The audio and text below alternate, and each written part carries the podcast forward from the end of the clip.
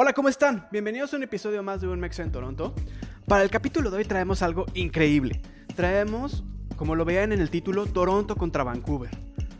¿Cuál es la mejor ciudad para vivir? Así de sencillo. ¿no? Hoy vamos a definir cuál es la, la ciudad en la que conviene más vivir. ¿Y cómo lo vamos a hacer? Pues lo vamos a hacer a través de comparativas. ¿Cuánto cuesta vivir en Vancouver? ¿Cuánto cuesta vivir en Toronto? ¿Cuánto cuesta estudiar en Vancouver? ¿Cuánto cuesta estudiar en Toronto?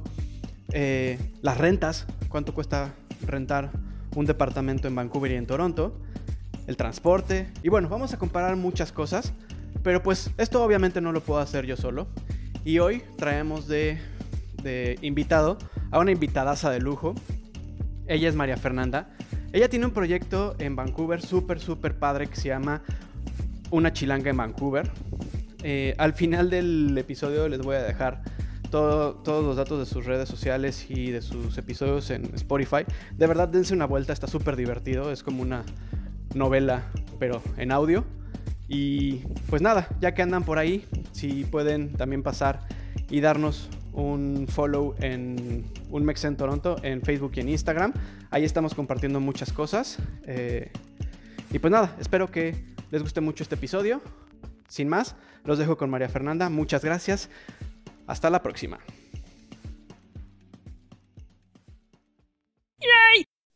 Hola, ¿cómo están? Bienvenidos de nuevo. Eh, pues nada, como les decía en el intro, eh, estoy muy contento porque hoy tenemos a una súper invitada. La primera invitada que no está aquí en Vancouver, en Vancouver aquí en Toronto. Eh, ahorita ya le spoileré. vamos a platicar con María Fernanda. Hola, Mafer. Hola, ¿cómo estás? Bien, ¿tú? Muy bien, gracias por invitarme. Es un honor estar en tu podcast. hombre, hombre, el honor es mío. Ella es la chilanga en Vancouver, para los que ya la conocen. Ella tiene un podcast en, eh, igual, eh, Spotify, Google Podcast, Apple Podcast, todas. Eh, pero ella es igual una chilanga acá como su servidor, pero ella vive en Vancouver. Entonces, hoy lo que vamos a hacer es una cosa bien entretenida que se nos ocurrió. vamos a hacer una batalla Toronto contra Vancouver sin que sea una batalla como tal. Vamos a aventar eh, hechos, vamos a aventar datos, vamos a aventar mucha información, eh, un poco comparando lo que es eh, el costo de vida y el tipo de vida y todo lo que tiene que ver con Vancouver y Toronto, que son las, sin duda las dos ciudades más importantes de Canadá. Ah, todos dicen, ay, sí, Ottawa, ¿no? No, Ottawa, pues qué, güey, ¿no? Nada más porque la, convirtieron en. Nada más porque de, una, de un día para otro la convirtieron en capital, ¿no? Pero, este, no, la realidad es que las dos ciudades más importantes en todos sentidos son Vancouver y Toronto. Eh, obviamente, pues un poco vamos a tratar de no ponernos en un rollo como de yo defiendo Toronto y ella defiende ah, Vancouver. Ah, no, no, no, espérame. A mí me invitaste, yo vengo con Toti, ¿eh? Yo traigo los guantes puestos para defender mi changarro. O sea, sí, sí, aviso. Sí, amigos, amigos, va a terminar pasando. Nos vamos a terminar defendiendo cada uno nuestro punto de vista. Eh, pero vamos a intentar ser civilizados. Exacto. Entonces, bueno, les decía, Maffer, chilanga en Vancouver, con más de 10 años viviendo en, Vancouver. Sí, ya. Y para los que no lo sepan, que van a ser la gran mayoría, ella es mi mejor amiga, es lo más curioso de toda esta historia. Nos conocimos en México eh, y nos hicimos súper chiles y a pesar de la distancia seguimos siendo súper, súper amigos. Entonces, eh, pues, Fer, qué raro es decirte Fer. Oye, güey. Antes que nada, no me digas, Antes que nada, cualquier cosa. Chilanga en Vancouver. Chilanga, por favor, cuéntanos un poquitito de tu historia. Bueno, pues antes, gracias por invitarme otra vez. La verdad es que estoy muy contenta de estar aquí.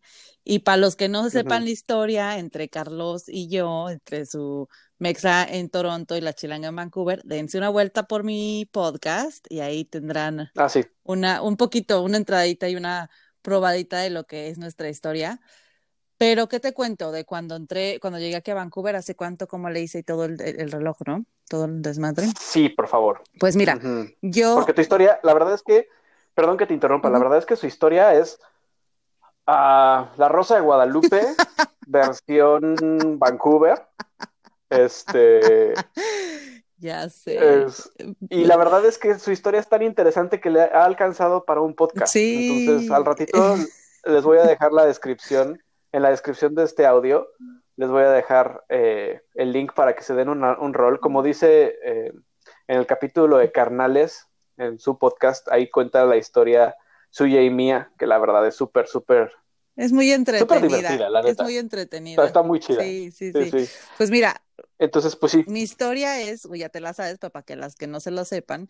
Yo, eh, por un viaje de remo, que fue hace 11, 11 años, me invitaron, yo, yo remé desde chiquita y hace 11 años hubo una competencia que ahorita no sé si se sigue haciendo, pero generalmente cada año es el World Masters y me invitaron a Toronto. De hecho, estuve por tu changarro y fui a una competencia de remo y de regreso me salía más barato irme de Toronto a Puerto Vallarta, quedarme una semana todo incluido y luego irme a la Ciudad de México. Y entonces, pues a mí no tenés que preguntarme dos veces, güey. Dije, no, pues, pues me, voy a la playa. Básicamente. Me voy a la playa. me fui a Vallarta, a Puerto Vallarta, en bucerías, y ahí conocí al que es ahora mi, mi mareado, mi esposo el, famoso Tony. Y entonces, eh, estando en Puerto Vallarta, pues tuvimos amor de verano, mío. y entonces ahí tuvimos nuestro súper este, arrebato de pasión. Y él se regresó a Vancouver, él es de Vancouver, se regresó a Vancouver y yo me regresé a la Ciudad de México. Y pues estuvimos plática y plática y llevamos, así me mandó un mensaje por, por Messenger de, es que quiero estar contigo. Y, este, pues hay que intentarlo, y, ¿no? Y es que te quiero y te quiero volver a ver, y yo, ay, sí, chiquito. Entonces ya fue un, fue un amorcillo ahí medio coqueto. Platicamos durante casi dos meses por, por Skype y llegamos a la, a la decisión de que queríamos estar juntos y pues echarnos ahí un round y ver qué onda viviendo juntos. Y obviamente, pues no es así de fácil, gente. O sea, no crean que uno decide irse a otro país y dices, ah, ese ya me voy, el pastel. Porque por lo menos ahorita ya no existen las visas para entrar a Canadá, pero existen los permisos que se llaman ETAs, que también tienen que aplicar y tienen que pagar. No es tanto un proceso tan pesado como el que era antes las visas, pero, pero pues aún está. Pero en mi entonces, en mi, en mi, en mi historia, en, mis tiempos, todavía existían las visas y estaban las visas múltiples y las de una entrada, ¿no? Entonces, cuando yo apliqué para mi visa para irme a Toronto, pues yo dije, ¿cuándo voy a regresar a Canadá? Ahorita pues no, pues quién sabe. Entonces nada más por coda la pagué por una entrada.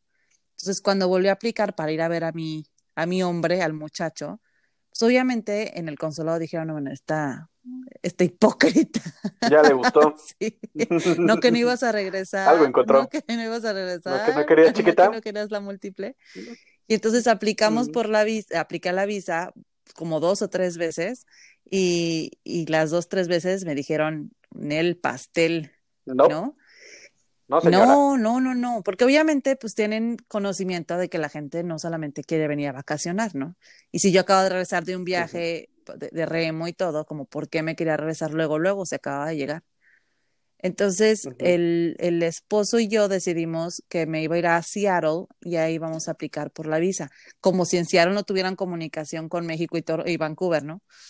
Y entonces llegamos a Seattle, volví a aplicar y me dijeron que en el pastel, porque obviamente, pues todos lo saben. Entonces ahí fue cuando nos preguntaron, bueno, a ver, ¿y a qué vienes a Vancouver? ¿Cuál es tu necesidad de que te aplicas y aplicas y aplicas y sigues pagando dinero por tu visa y no te la estamos dando? Entonces ya les explicamos que pues estábamos enamorados, que queríamos estar juntos, que yo sin él no podía. No le estorben al amor, señores. ¿Por qué, de, ¿Por qué detener el amor de dos personas? ¿Por qué hacer esto? Si el amor no tiene fronteras. y entonces. En ese entonces. En ese entonces sí tenía, hasta la fecha todavía. Y entonces, em, pues ya nos dijeron, pues si quieres entrar a, Vancouver, si quieres eh, tener permiso para entrar, ¿no? Lo tienes que hacer bien, tienes que aplicar aquí, y todavía está la fecha, eso todavía pasa, gente que si quiere una persona sponsorearte, ser tu sponsor, tienes que hacer el trámite de hacia el gobierno y demostrar que tienes eh, los fondos suficientes para ser sponsor de una persona y tienes que aplicar y tienes que mandarles hasta la pinche, perdón, hasta la factura del refri, dale, dale. Tu, tu acta de defunción, aunque todavía no estés muerto, o sea, después tienes que mandar todo, fotos, cuándo se conocieron, cuánto tiempo, o sea, si la familia ya conoce a la familia, no pasa a la familia. Entonces, aplicamos para que Tony fuera mi sponsor y me dijeron, pues sí, pero tienes que esperar. Entonces yo, porque pues me regreso a los Méxicos, ¿no? Pues ¿qué hago? En lo que nos dicen que sí o que no. Y, y Tony me dijo, no, hombre, bueno, no, su papá me dijo, pero Tony aceptó lo del papá. Entonces yo me fui a quedar, viví eh, durante cuatro, cuatro meses en Blaine, que es cruzando la frontera de Vancouver, en, este, en Washington. Ahí estuve mientras me daban mi permiso de, de entonces me aceptaran a Tony como sponsor que, que lo acepten como sponsor, nada más me da como permiso de entrar. No me dan, no es residencia, no es, es, es otra visa, es visa de sponsor, ¿no? Entonces, sí, o sea, si quieren venirse a, a, Vancouver, tienen que buscar todos los porqués, a qué vienen, y si quieren, y si no quieren, y si quieren sponsor, y si no quieren sponsor.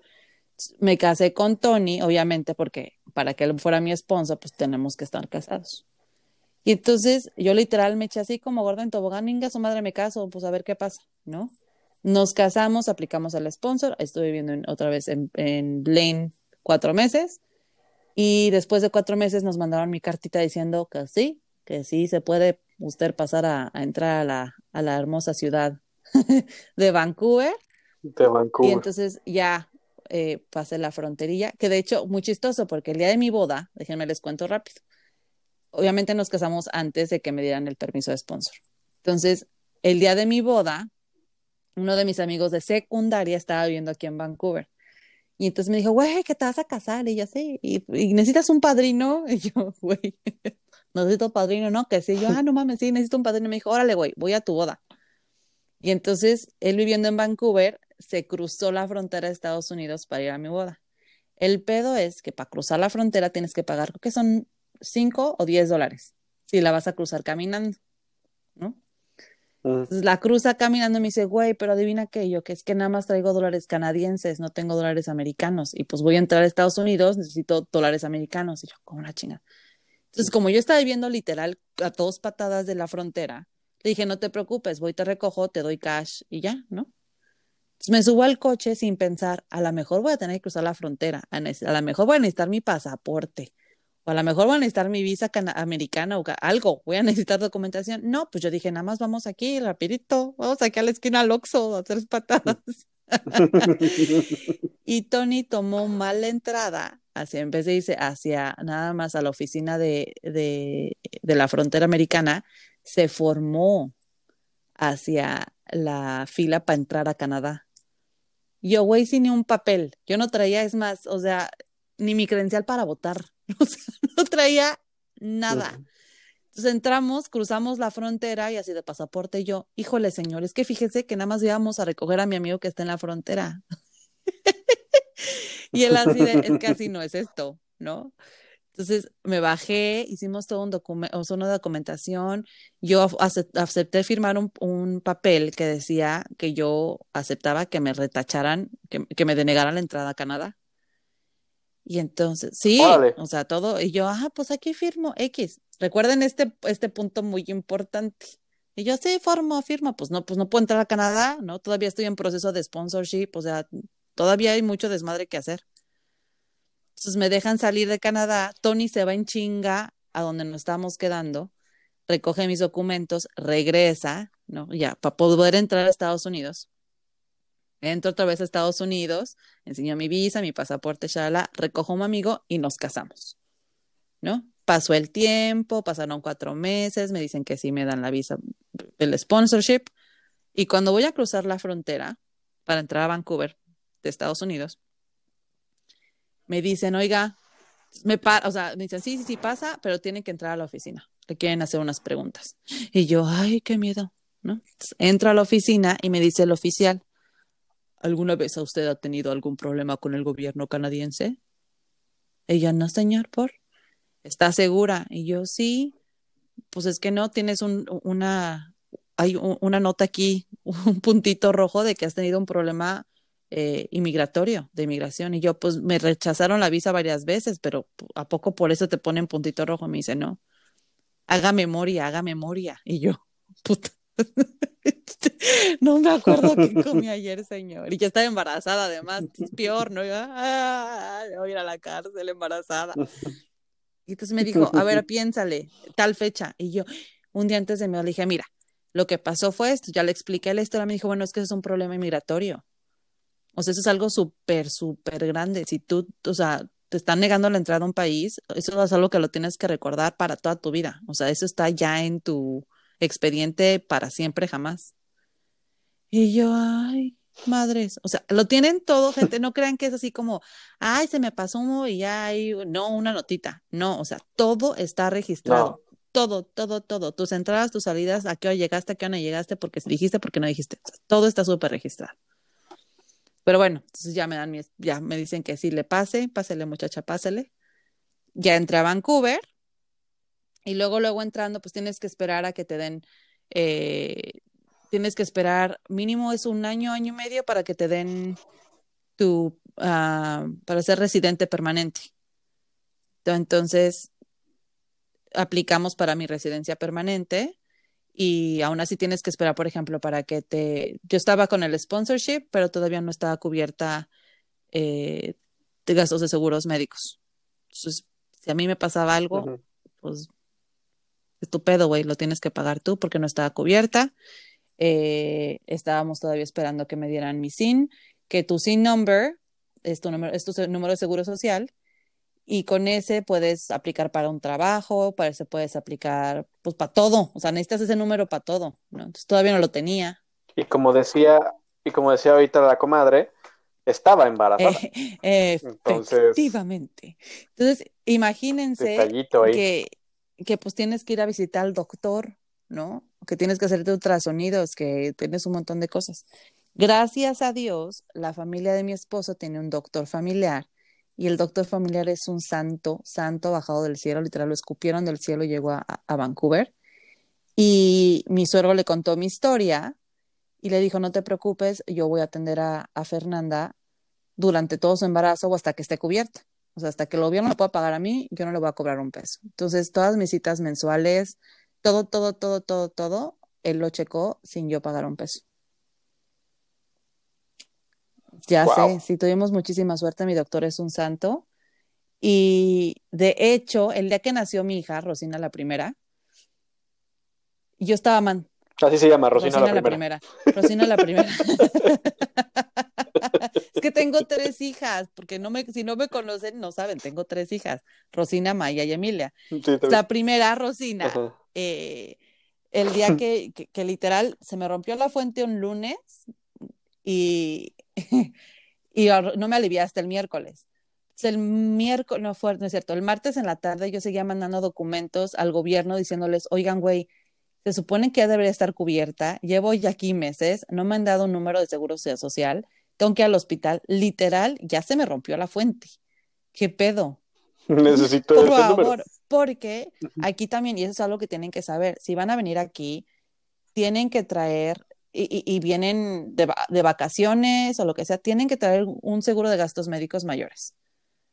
Porque aquí le sale más cara la vida. O sea, ir al doctor aquí es súper, súper caro. No sé cómo sea en Toronto, pero aquí en Vancouver nos iba a salir nada más por estar una noche en el hospital y dar a luz sin medicamentos, sin la raquia o el epidural, sin que, morfina, sin que el gas, no sé qué, o sea, sin extras, nada, nada más por quedarte en el hospital por nueve horas, eran, no es cierto, por, por una noche o por estar en el hospital y dar a luz, eran nueve mil dólares. Agrégale, agrégale, si te dan medicamento, agrégale que si te cortaste con la mano y te tienen que dar un curita, porque te cobran hasta los curitas, o sea, todo te lo cobran. Entonces, nada más de sopetón eran nueve mil dólares, los cuales no teníamos. Claro. No es como de, ah, sí, voy, voy al banco. Ah, déjame, aquí los traigo en la chichi, déjame meto así. Aquí. Creo que aquí traigo una morrayita, espérenme. mi cambio, mi cambio del súper, ¿no? Entonces. Sí, es un poco lo que nos, lo que nos platicaba Patti en, en, en el capítulo que tuvimos antes, que la verdad es que hay muchas opciones para que no llegues a ese punto. Sí, claro. Porque si estar así desamparado es carísimo. Yo tengo una amiga que igual, o sea, estaba aquí en Vancouver, se le atrasaron todos los, pues, los trámites y todo, y llegó al hospital y de que pues su, tarjeta de crédito, ¿no? Pues, pues tienes que dar como un respaldo. Y entonces tuvo que ser cesárea, o sea, no te cuento la cuenta del hospital, creo que fueron como 40 mil dólares. Una wow. tota la cual al final del día, después de que hizo todo su trámite y todo, eh, mandó como la, como la factura al gobierno y el gobierno le regresó el dinero. Porque ya estaba cubierto, porque fue también un error del gobierno, pero entre que son peras o son manzanas, son 40 mil dólares que se van a tu tarjeta. Y si es que tienes los 40 mil dólares en tu tarjeta, ¿no? Si tienes una tarjeta con 40 mil dólares. No fuera de ella, fue la de su mamá, su mamá suya de ella, de su propiedad. Pero ah. sí, imagínate qué estrés, ¿no? Entonces, conmigo lo que pasó fue que ese mismo día, o sea, entré yo al hospital el martes en la noche y le dijeron a Tony su tarjeta de crédito y Tony, ay, es que con el pinche estrés se me olvidó mi, mi, mi, cartera. Guiño, guiño. guiño. le dije, bueno, no te preocupes, mañana o cuando pues puedas o cuando ya cuando ya vaya a salir, pues ya te cobramos lo que debes, ¿no? Y yo, bueno, y entonces seguíamos esperando respuesta del gobierno toda esa noche, ya sabes, yo en la pelotita y caminando y que ya van a hacer el bebé. Y para eso de las 4 de la mañana me checaron, yo no me estaba dilatando, tenía dolores espantosos y me dijeron, pues si no te ponemos la epidural, va a tener que ser cesárea, porque ya tu, tu fuente se, se, reventó hace casi más de 24 horas. Digo, no completamente, pero pues el bebé va a entrar en estrés. Y tú también si no te dilatas, pues vamos a tenerte que, hacer cesárea.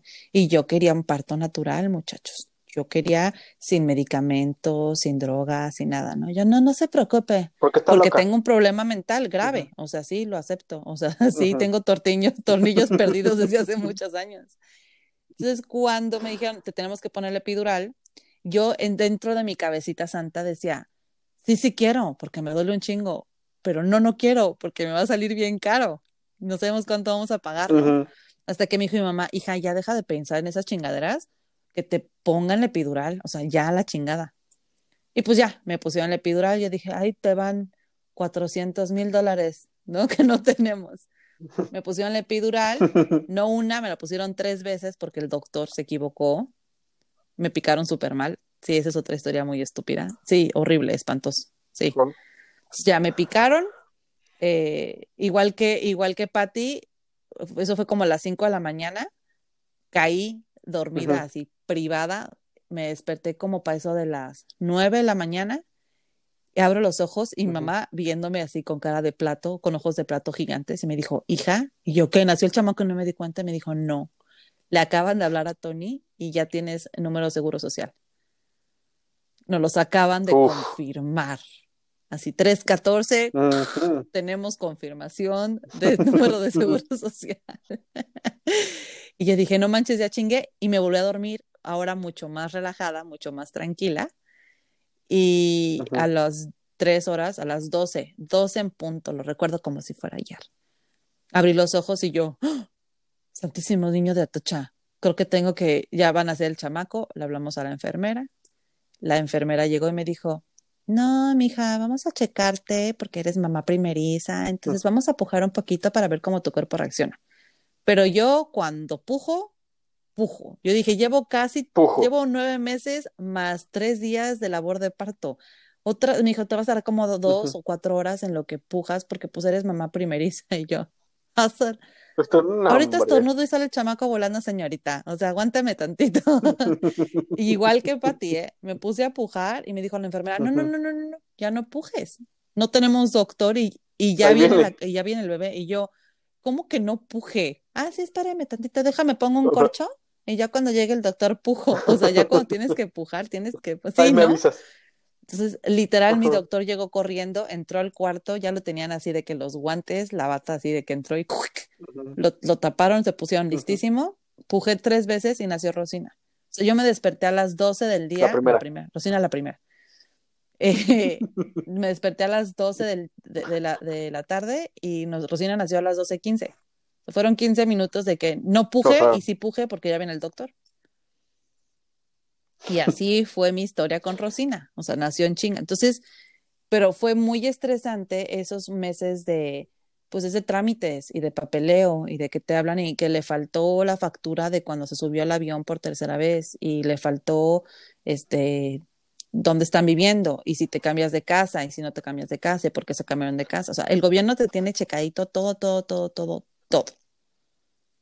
Digo que está bien, la verdad es que no me voy a quejar porque si no fuera porque lo tienen tan controlado, yo no hubiera tenido no, de seguro social, no estuviera cubierta, eh, no tendría la oportunidad de, de, aplicar para ser ciudadana, ¿no? O sea, la verdad es de que el hacer las cosas bien y con orden y, y digo, la verdad es que te, te, voy a decir, no te digo que yo lo hice todo perfecto y a super orden, porque pues yo no tenía ni idea de lo que estaba haciendo.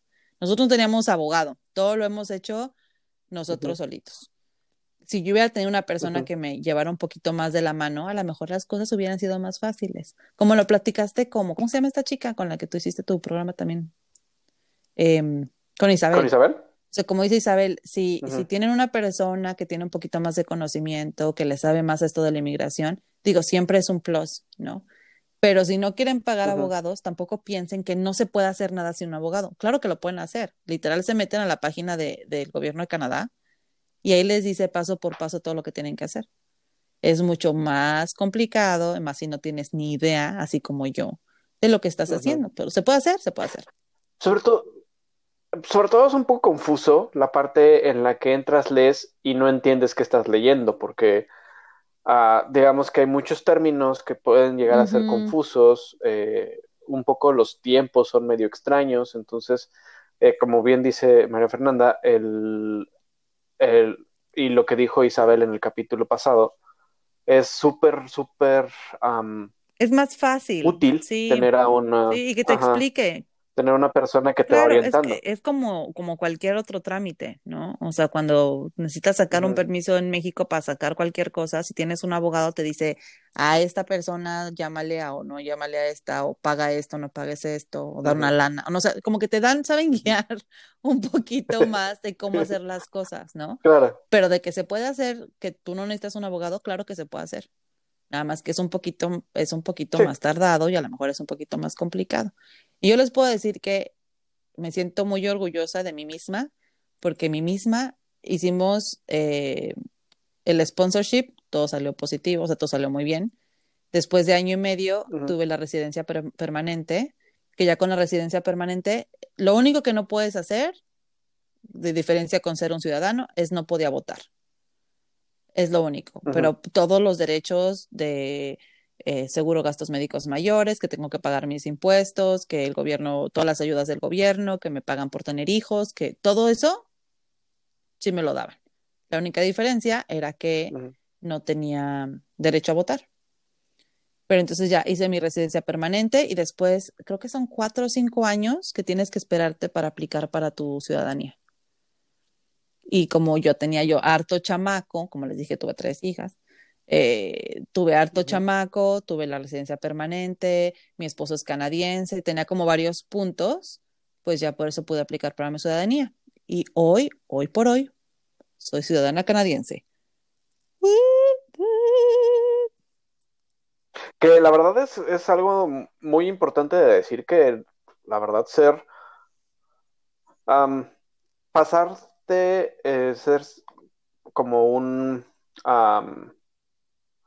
de ser, de tener tu permiso de trabajo y de estar como de manera legal o tener tu permiso de trabajo mientras eres estudiante a pasar a ser residente es. un gran paso. Pero el hecho de ya ser, ya ser ciudadano, pues implican muchas cosas, como decía ahorita Fer. Eh, es mucho esfuerzo, es mucho... Mucha lana.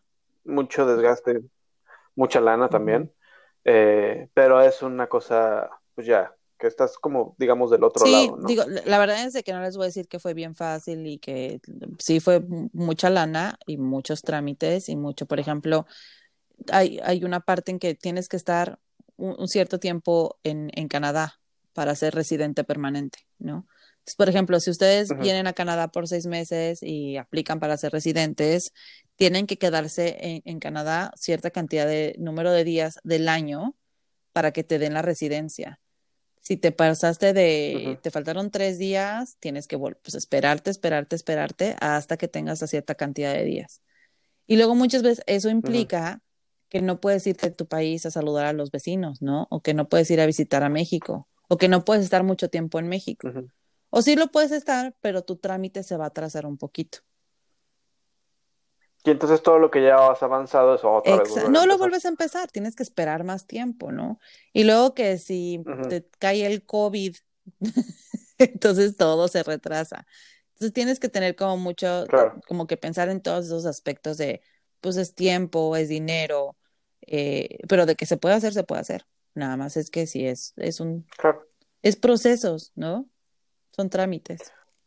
Y acá los procesos, los procesos son lentos pero efectivos, creo que es la, sí, Sí, sí, la verdad es que no me voy a quejar, no les puedo decir que, eh, que se tardan horas y que no. O sea, por ejemplo, a sacar un pasaporte en México es una maravilla. O sea, que no se quejen en México sacando un pasaporte, porque el mismo día que vas tú a tramitar tu pasaporte, te dan tu pasaporte.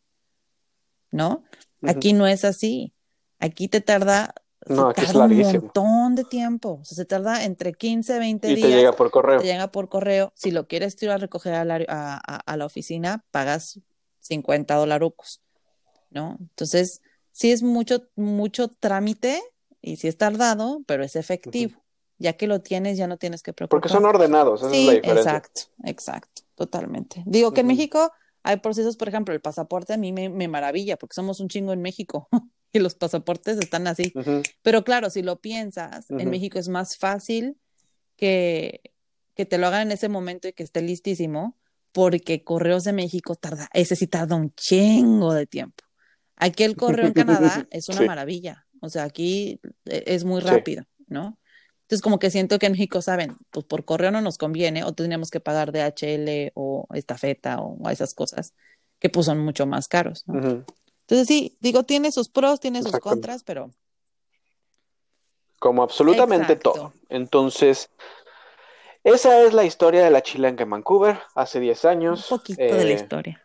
De retos, de, de retos, de aventuras, de, de ser parte de la comunidad mexicana en, en Vancouver, que es parte de lo que vamos a platicar en un ratito más. ¿Qué tan grande o chica es la comunidad de, mexicanos por allá. Platicaremos también un poco de lo que es la comunidad por acá.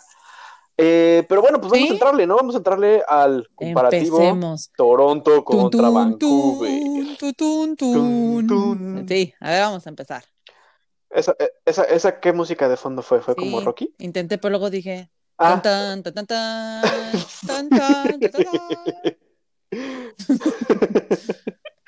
ok, bueno, pues mira, em, hicimos una investigación en conjunto, tanto la, chilanga como yo, em, de varios rubros que creo que son los más importantes a considerar cuando estás pensando en migrar, que creo que es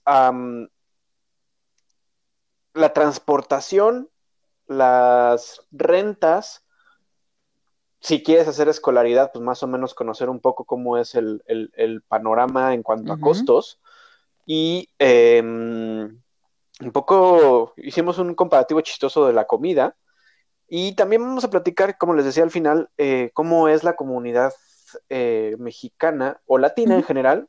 Me gustaría enfocarme en la mexicana, em, pero platicaremos de la latina tanto en Vancouver como en Toronto. Entonces, pues me gustaría empezar con las escuelas, si no tienen ningún inconveniente no, con ellos. Fer, la, escuela más importante de Vancouver, eh, pensé en irme a lo más arriba para que de ahí tengamos como un panorama, que eso es lo más caro y de ahí podemos ir para abajo, ¿no? Em, me decías que la universidad más, mm, como más prestigiosa de Vancouver es la UBC, ¿no? La University of British Columbia. Y yo hice una comparación entre la UBC y la Universidad de Toronto. ¿no? Así se llama, University Ay, of qué Toronto. Eh, Empezando por el nombre, yo creo que UBC gana. ¿Ustedes qué opinan? Yo creo que no. El, lo- el logo de la UFT está, está bastante más bonito. ¿De la U qué? bueno. No, U of T. Ay, qué payaso. O sea, en vez de decir UT, como sonaba como enfermedad de enfermedad venérea. Le pusieron Más que eso, yo creo que ya había una U- UT, pero No entraremos en ese detalle. Me metí en la clasificación de universidades a nivel mundial para saber qué tan buenas eran las universidades que eh, hay acá en, Toron- en Toronto Ay, y en yo no lo hice. Resulta que efectivamente, obviamente yo sí, porque pues yo soy súper bueno cálmate. investigando. Entonces, am, dentro de las clasificaciones, la clasificación más importante, mm, eh, la, dentro de las 100 universidades más importantes del mundo, efectivamente, la U of- eh, UBC y la Universidad de Toronto son las únicas dos que están de Canadá, ¿no? ¡Pum! la. U- la UBC es la número 34 del mundo. ¿ok? Eh, a nivel mundial, dentro de las universidades más importantes de todas, es la número 34. Un lugar muy importante, muy bonito, Pero pero la Universidad de Toronto. pero la Universidad de Toronto es la número 18. ¡Ah, canijo! Eso yo tampoco lo veía venir. Eh, digo, la verdad es que la Universidad de Toronto es una cosa verdaderamente espectacular. No conozco la Universidad de, de British Yo Columbia, pero la verdad la Toronto. Universidad de Yo sí Toronto conozco la de Toronto. Bueno, la verdad es, Es que no sé si la conozco, una así de cosa- que entré y no, no, no, no. Por fuerita caminando, ya sabes, turisteando, pero sí es una cosa muy divina, la estructura es bellísima, sí, sí es, sí es muy bonita. preciosa. Entonces, eh, yo voy a platicarles un poquito de qué es la Universidad de Toronto. La Universidad de Toronto es como, para los que nos conocen, bueno, los que conocen la UNAM de la Ciudad de México, ah, es esa misma estructura, es una ciudad universitaria completa que está, digamos que el, el centro de Toronto, el downtown Toronto, casi casi se formó alrededor de la universidad, ¿no? Eh, ahí juntito está el, el, el museo, puta, se me fue el nombre, el... Y no se acuerda de los museos de su, de su rancho, ¿eh? Ahí, ahí, uh, uh. Bueno, el museo más importante está, está ahí juntito. eh,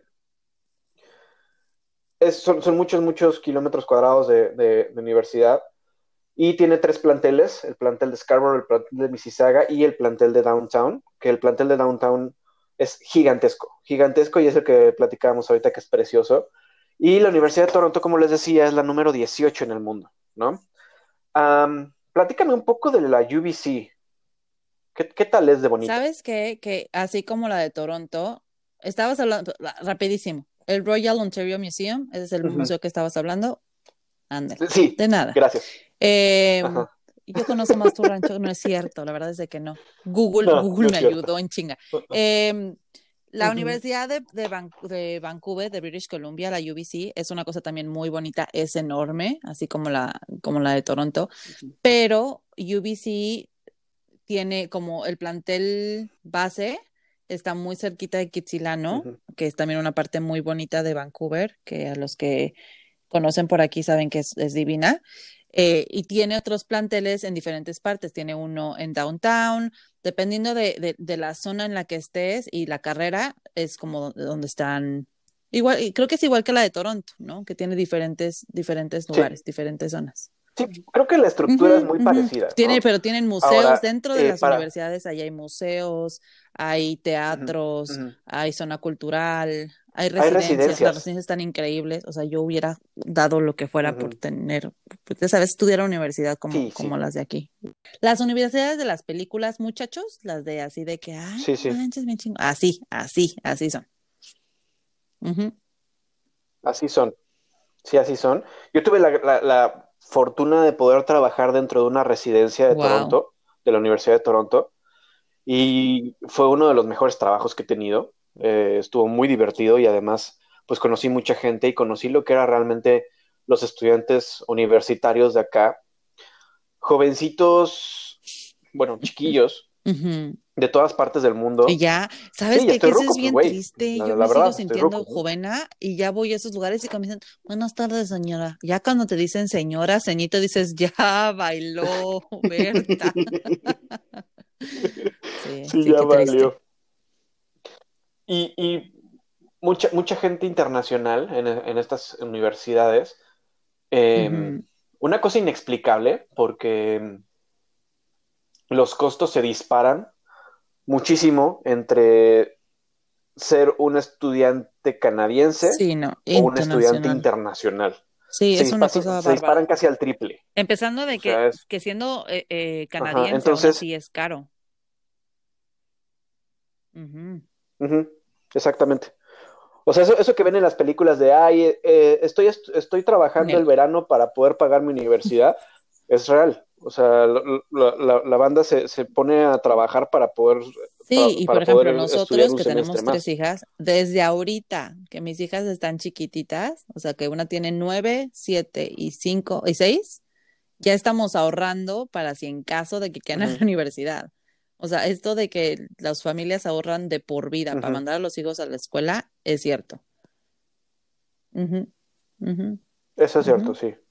Sí, sí es cierto. Y y bueno, traje un pequeño comparativo entre la carrera, eh, bueno, eh, entre el, no sí, la carrera de, negocios entre la UBC y la UFT en eso no lo sé yo tampoco. de entrada. Ah, bueno. Yo sé que no. Para eso, para eso estoy yo. Este, de entrada, el costo que les voy a platicar es por ocho meses, ¿ok? Y se tiene que pagar cada semestre. O sea, esta cantidad que les voy a dar tienen que pagar la mitad cada cuatro meses. Esto no incluye absolutamente nada más que la mensualidad, la colegiatura y la inscripción. Olvídense de libros es lo único que, y nada. de nada, o sea, nada. ¿Cuánto es? Echa nada. Porque también puedes pagar, también puedes pagar la residencia que la neta, si tuviera la lana, obviamente lo haría porque los, los, las, residencias son increíbles, pero son carísimas también. Entonces, bueno, la, la, Universidad de Business en, en UBC, ahí sí ganó, porque la Universidad de Negocios, el plantel como tal de negocios en, en British Columbia es, la, es la mejor de Canadá. Y eh, el costo está por ocho meses de, está en 54.813 dólares al año. ¿Ok? Estamos hablando de más o menos 200 mil dólares por una carrera de cuatro años. Entonces, digo, como les dije, amigos, esto es el precio de, la, carrera más cara en la universidad más cara. Internacional. No, no, no. Ese es el costo de, estudiante internacional. Medio millón de, de dólares. Exactamente. Entonces, bueno, ese es el costo de la UBC. Eh, y la Universidad de Toronto, en el plantel de business, para la misma carrera, igual por los mismos ocho meses, estamos hablando de 64.810 dólares. O sea, 10 mil dólares más que mm, al año que la UBC. Y insisto, no incluye absolutamente nada más que la que mira, yo sé por fuentes muy cercanas, de hecho mi amigo, el que fue a mi boda, Ricardo, saludos, Roldechi, Ricardo vino a estudiar, creo que fue un año o año y medio a Vancouver, estaba estudiando Derecho y se vino a estudiar a la UBC por parte de la Universidad Autónoma de México, o sea, por parte de la, de la UNAM, vino un programa a Vancouver pero obviamente creo que era parte de, su, de la carrera, que creo que la cubría por ser parte, eh, por ser estudiante de la, de la, UNAM, le cubría el costo de la universidad, o sea, o por lo menos el tiempo que estuvo aquí, pero él tenía que pagar renta, comida, todo el desmadre. Él no estaba en plantel, porque obviamente el plantel es mucho más caro, si bien es como, como internacional, ¿no? Entonces sí se puede, digo, si están estudiando una carrera en México, en la, en, chequen en su universidad, porque a lo mejor tienen un, un programa. Un programa, un programa como de, así como esa madre que cuando te mandan así que eres bien talentosísimo. Porque entonces mandan a este, un intercambio, porque hacen el intercambio. Un, estudiante de UBC se va a la Universidad de México y el, eh, y el de México se viene al ranchito acá, a, Vancouver o a Toronto. Y, viceversa. Entonces, también eh, con esto la intención no es espantar a nadie, es nada más como vean lo que cuesta la más cara. Quiere decir que de ahí para abajo puedes encontrar muchísimas opciones que se puedan adecuar a tu presupuesto e incluso lo que platicábamos eh, fuera, de, fuera de estar al aire es que también hay muchísimas oportunidades de becas, de apoyos. totalmente. Además, el gobierno, el gobierno te echa la mano. O sea, si quieres sacar una carrera, el gobierno te puede echar la mano para eso. Si estás trabajando, el gobierno te da una ayuda. Si estás trabajando y estás estudiando. Claro, eso nada más es si eres residente o tienes un permiso de. Entonces, los, los apoyos del gobierno tienes que estar ya como residente o como ciudadano. Si estás con permiso de trabajo o permiso de, estudios, eso va todo por tu cuenta. Mm, mm. Exactamente. Entonces, bueno, ese es como uno de los panoramas.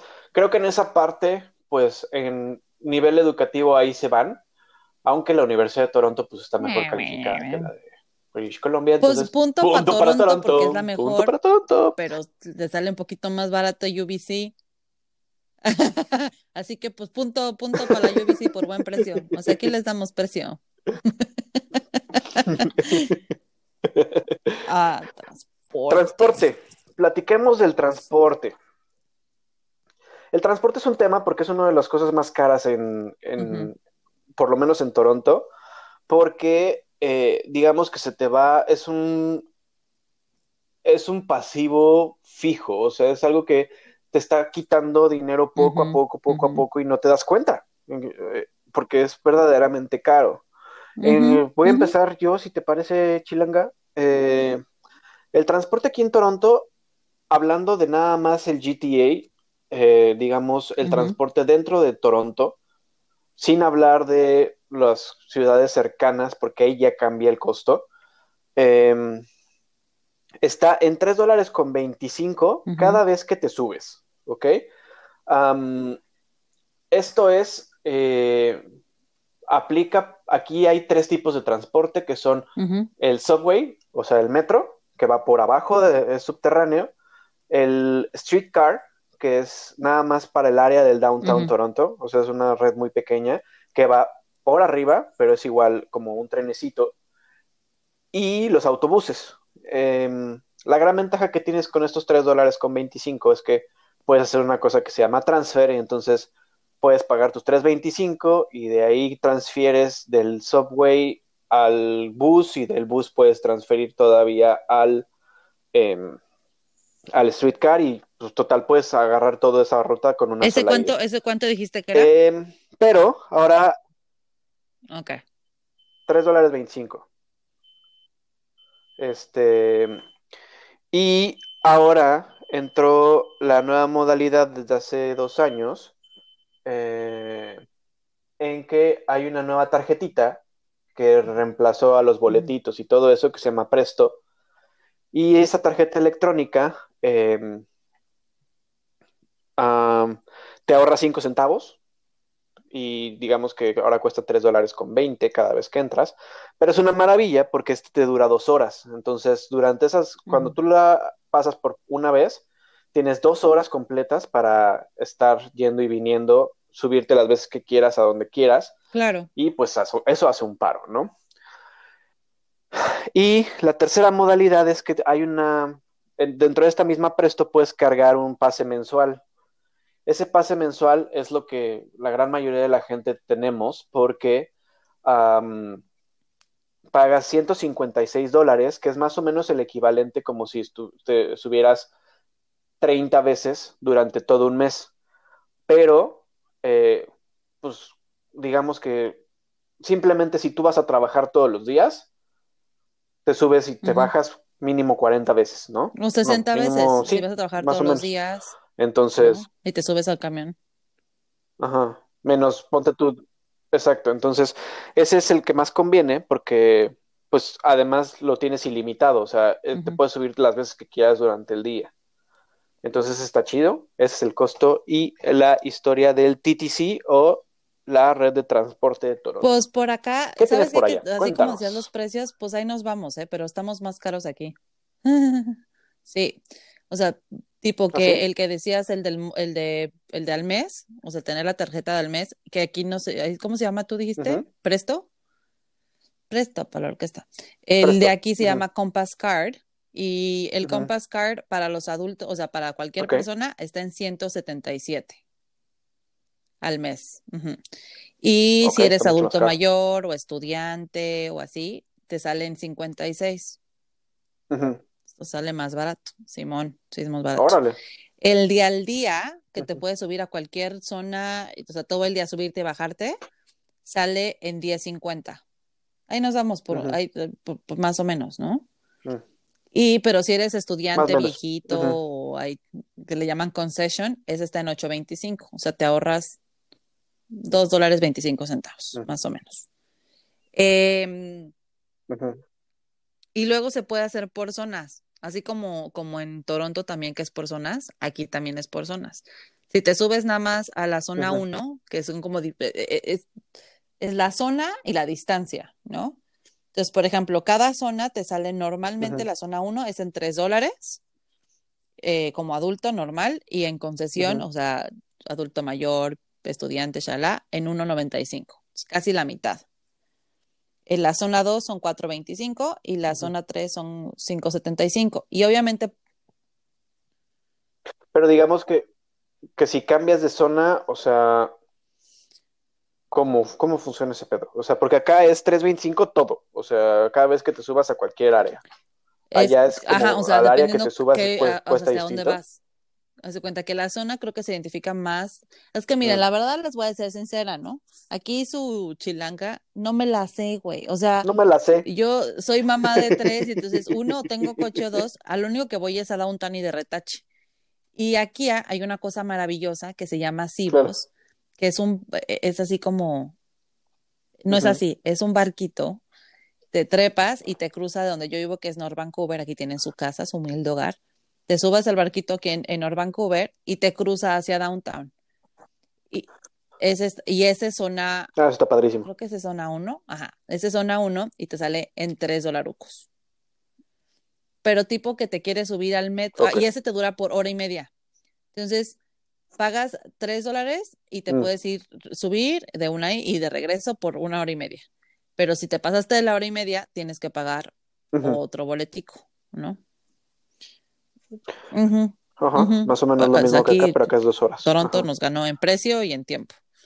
Em, pero si Sí. le haces, o sea, si le haces la cuenta, la verdad es de que es, sí, sí pega, o sea, sí es una la nota. Si van a venir de vacaciones, si vienen a visitar, yo les recomendaría, dependiendo de, de cuánto tiempo vienen, pero pues si no, pues sí, sí, échense el del mes, si se van a estar subiendo y bajando, vienen a vacacionar o por, y ven, solo si vienen semana y media, una semana, Sí. sí cómprense un, un Compass Card, porque les va a salir más barato, ¿no? Y planeen, planeen bien qué van a hacer, porque si, si hay zonas a las que puedes acceder como muy fácil caminando, siempre y cuando planees bien tu ruta, ¿no? Porque pues de repente es como de, ah, sí voy aquí, y luego de repente dices, ah, pero ahora quiero ir a la otra zona, entonces tienes que volver a pagar, y de repente te tienes que regresar que otra vez a donde estabas, entonces es más o menos que planeen bien la ruta siempre. Incluso siendo turistas, siendo eh, residentes, siendo lo que sean, eh, tienen que planear bien las rutas para que Sí. este impacto no sea tan fuerte. Sí, y digo, si están del- aquí del como gasto, ¿no? estudiantes, usen, o sea, aquí la verdad es de que tengo que aceptar que está padre si eres estudiante viejito, tienes algo así como extra, porque te da, ay, perdón, ando sacando la cena, muchachos, disculpen ustedes. Eh, eh, Aprovecha, les conviene más sacar el Compass Card, ¿no? Porque entonces van a estar subiendo y bajando las veces que quieran y es al mes y ya, y ya chingaron. Y además les dan descuento si, si son. Adultos mayores o son estudiantes. Estudiantes o estudiantes. Acá también aplica, ese, ese costo no lo tengo, pero tampoco baja tanto como baja con ustedes. O sea, Sí, baja no, creo aquí que sí, 20 aquí sí centavos, es una casi cosa la así. mitad de precio. Entonces, Ujú, ujú, ujú. Sí, sí, sí. Sí, no, acá no, no baja tanto. Ok, eh, rentas. Bueno, ese fue, fue, un punto, ese fue un punto a favor de Toronto, ¿no? Mucho más Oh, barato sí. nosotros. Pero si son estudiantes, Pues si sí. son estudiantes, Es que Vancouver gana. van- pues sí. Ahí vamos a ver, vamos a ver un poco, y ah, no quiero, no quiero spoilerear, pero parece que Vancouver sí, va a ser una ciudad más cara que Toronto. Y al, y al final vamos a hacer una, una conclusión de para qué es cada una de las ciudades, y creo que eso nos va a ayudar mucho a hacer como un panorama general de qué es lo que nos gusta y qué es lo que queremos, ¿no? Entonces, bueno, rentas. Las rentas es eh, uno de los rubros mucho, que, que absorben completamente el presupuesto de lo que, Ujú. de lo que puedes tener, eh, porque son impactantes. O sea, la verdad es que las rentas acá son eh, tanto en, y, y tengo aquí el comparativo tanto en Vancouver Sí, como son en Toronto. súper Es una caras. cosa absurda. Súper, súper O sea, caras. No tienen, no tienen madre. renta- rentar es literal. carísimo. Yo lo pienso que, que rentaría en México con lo que pago aquí y sí, no. O sea, Sí, hemos hecho ese ejercicio Sí, todos no. los mexicanos y decimos, sí, "Puta, no es una lana. todo lo que estoy pagando, ¿no? O sea, tipo, a ver, tú hiciste la comparación, ahí te va. Ok, echa, échonolas. Sí. Am, acá la chilanga nos me dio tres zonas. Amigos, debo de, con- de confesar algo. Yo no conozco Vancouver. Entonces, sí. Y, y María Fernanda tampoco cuenta porque vino a Toronto hace 11 años y Toronto ha cambiado mm, diametralmente. En, simplemente cada año Sí, se es- es renueva como esta ciudad. todo, ¿no? Como todo. O sea, no- Entonces, es igual que la Ciudad de México. O sea, yo voy a la Ciudad de México y digo, este, pero si vienes un año, pues todo cambia. Todo va cambiando, ¿no? Todo cambia. Entonces, digamos que una ciudad de hace 10 años va a ser un- se va a encontrar claro. una ciudad completamente distinta, ¿no? Pero bueno, em, ella me dio tres, tres, digamos, tres eh, suburbios. Eh, ahorita ella nos va a platicar más o menos dónde está cada uno y las características de cada uno, eh, que son West Vancouver, North Vancouver y Kitsilano, ¿no? Pues Platícanos mira, un esas poquito son de las ellos. tres ¿Qué, zonas qué más pedo con carocas. ellos? O sea, es lo más caro. Tú me dijiste, búscate lo más caro, es de las cosas más caras. Ujú. ¿Ah, sí? No, Te dije pues es que caro, mira, te dije lo más común, tipo pero bueno, que, como les dije, eh, Downtown, le estaba diciendo a Carlos antes de que empezáramos a grabar que Downtown Vancouver es muy chiquito. O sea, si lo comparas con, con el centro de la Ciudad de México, o sea, el centro de la Ciudad de México se lo come, ¿no? El centro de Toronto también es muy grande. O sea. Toronto como ciudad es muy grande. Muy grande. El downtown de, de, de, ujú. De Vancouver es muy chiquito. O sea, van a llegar y se van así de ahí, ¿qué es, qué es el downtown? No, pues esto, Ujú. ¿ya? O sea, sí, se- te lo echas en chinga. Y es literal muchos edificios y eh, todo lo que son del- los corporativos grandes y hoteles y todo lo que es, pero es muy chiquito. Entonces, Ujú. las áreas, por ejemplo, para vivir Ujú. familiares, las zonas familiares más cercanas a, a downtown, son North Vancouver, West Vancouver, que literal nos divide un puente, que es el de los puentes más importantes, que es el Lions Gate. Eh, de, de West Vancouver Ujú. a downtown son 10 minutos, o sea, estamos eh, rapidísimo. De North Vancouver a downtown, lo mismo. O sea, en el Cibos, en el barquito este que les digo, creo que son 15, ¿Ah, sí? 20 minutos cruzando el mar. O sea, está, está patado, o sea, dos patadas de hogar. Ok. Estamos muy cerquitas. Y Kitsilano. Kitsilano es como la zona hip, eh, como donde están los yogis y los, la gente, los chavarrucos y lo coqueto Ah, y, y así ok, como, ok, ok. Va. ándale, Como lo kitsch, ¿no? Ajá, como lo de modita. Esas son las tres partes más cariocas. Ok. West Vancouver es la parte Ujú. súper, súper nice de, de Vancouver. Entonces ahí tienen casas donde viven, pues, los más ricochones, ¿no? Se puede decir, porque tienes, tienes la montaña, tienes el mar, las vistas son maravillosas. Entonces, West Vancouver es de las partes más caras, es lo más caro, puedo decir que es de las cosas más caras. Luego, North Vancouver, en North Vancouver hay gente que, pues, así como su servilleta, no es que ganen las millonadas, pero pues sí es caro, ¿no? Pero es, es muy familiar. Hay muy buenas escuelas, tenemos una vista muy bonita, no hay mucho tráfico porque obviamente no estamos cerquita de downtown, eh, todo lo tenemos cerquita, pero es, si lo piensas así, es como un tipo, ¿cómo te lo podré decir? Ah, ya sé, como que West Vancouver es como lo más de Polanco o así, así como todo lo, ya sabes, así lo super nice donde están los, los pudientes. Luego North Vancouver, ponle que es tipo Pedregal, ¿no? Que hay como de todo, como que hay casas muy acá, pero también hay medio jodidones. Entre los jodinos yo me, yo me apunto, así es. Kitsilano es como la herradura, o sea que también es pudientona. Y luego te vas, o sea, todo lo que es alrededor de, downtown, como en cualquier ciudad, es caro, porque pues está cerquita de downtown. Y luego hay diferentes como tipo de delegaciones, te podríamos llamar así, que es Burnaby, y mientras más te vas alejando de downtown, más barato es. Más barato es. Ok, perfecto. Eso son, y además, bueno, además de esos tres, pues también traje los precios de las rentas en promedio del downtown Vancouver, ¿no? Yo que traje, en cuanto a Toronto, yo traje tres eh, provincias, no, tres, ¿cómo se llaman? Tres suburbios importantes, que son eh, Mississauga, que es...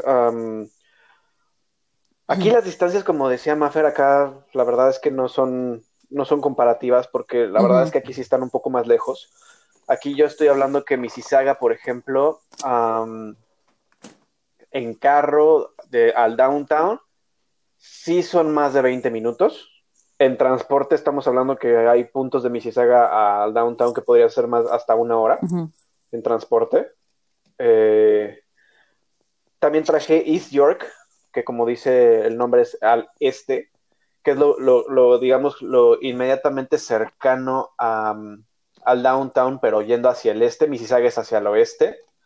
Eh, East York es como, ah, como muy, muy sui generis porque puedes encontrar las casas más mamonas, más impresionantes, como puedes encontrar las más sencillas, ¿no? Y un nuevo desarrollo que se está haciendo al norte, que se llama Bonn. Y digo nuevo desarrollo, todo el mundo me va a decir, ah, no es cierto, no es nuevo desarrollo. Sí, sí es nuevo desarrollo porque eh, está, está creciendo mucho hacia arriba. O sea, están, están empezando a construir muchos edificios, están empezando a construir muchas, eh, muchas cosas nuevas. Digamos que el, proyecto para los próximos años es que eh, sea en, la, en el área de Bonn como la nueva, como el nuevo downtown. De hecho, se está planeando un nuevo, un nuevo, como una nueva plaza que va a ser como el centro, como el downtown, ¿no? Eh, y obviamente también traje los precios del, downtown. todo lo hice a través de una aplicación que se llama Sumper. Sumper es un, lugar en el que encuentras rentas a nivel mundial. y lo hice todo en la misma aplicación para que tuviéramos como el, mismo margen, digamos, de una u otra forma, que, conociéramos como el precio parejo, ¿no? Entonces, pues como decía Maffer, sí se nota en base a su explicación, eh, West Vancouver, eh, me fui, todo fue en base a departamentos de una habitación, ¿ok? Esto cuesta, estos precios que les voy a dar son departamentos de una habitación, ¿ok? No más. De ahí obviamente depende mucho el precio en cuanto al edificio, que si tiene su alberquita, que si tiene su terracita, que la vista, que, creo que es algo que se paga mucho acá, eh, la zona y las vistas.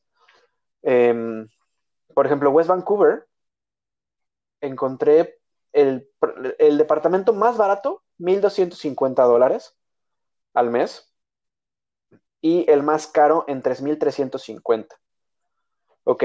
Pero esta zona fue la única que arrojó resultados que se iban hasta arriba de los 6, 7 mil dólares. Este, no te, no te escucho. te veo hablar, pero no te escucho mal. Eh, si me permites, voy a seguir hablando como merólico, ¿ok? en lo que vemos que pasó con el audio de María Fernanda. Em, y entonces lo que hace Somper es que también, si tú te metes y le dices, oye, Somper, quiero vivir en esta zona, ¿cuánto me cuesta? Te da un promedio para que sepas como cuánto más o menos quieres bueno, vas a gastar si vives ahí, ¿no? Entonces, el promedio de, las rentas en West Vancouver es de 1.885 dólares. ¿Ok? Ese es el costo promedio para vivir en, West Vancouver, 1885. ¿Ya regresaste? No, no te escucho, man. No sé qué le hiciste. ok. Sí, me sigo hablando y, ahorita, ahorita recuperamos a María Fernanda. Em, entonces, ese fue el promedio, 1.885 dólares sería el costo promedio para vivir en, West Vancouver. Para North Vancouver, el departamento más barato que encontré fue de 1.500 dólares al mes, eh, de una sola habitación, y el más caro fue de 2.250. ¿okay? Ahí la diferencia no fue mucha, y el costo promedio es de 1.850 dólares para vivir en North Vancouver.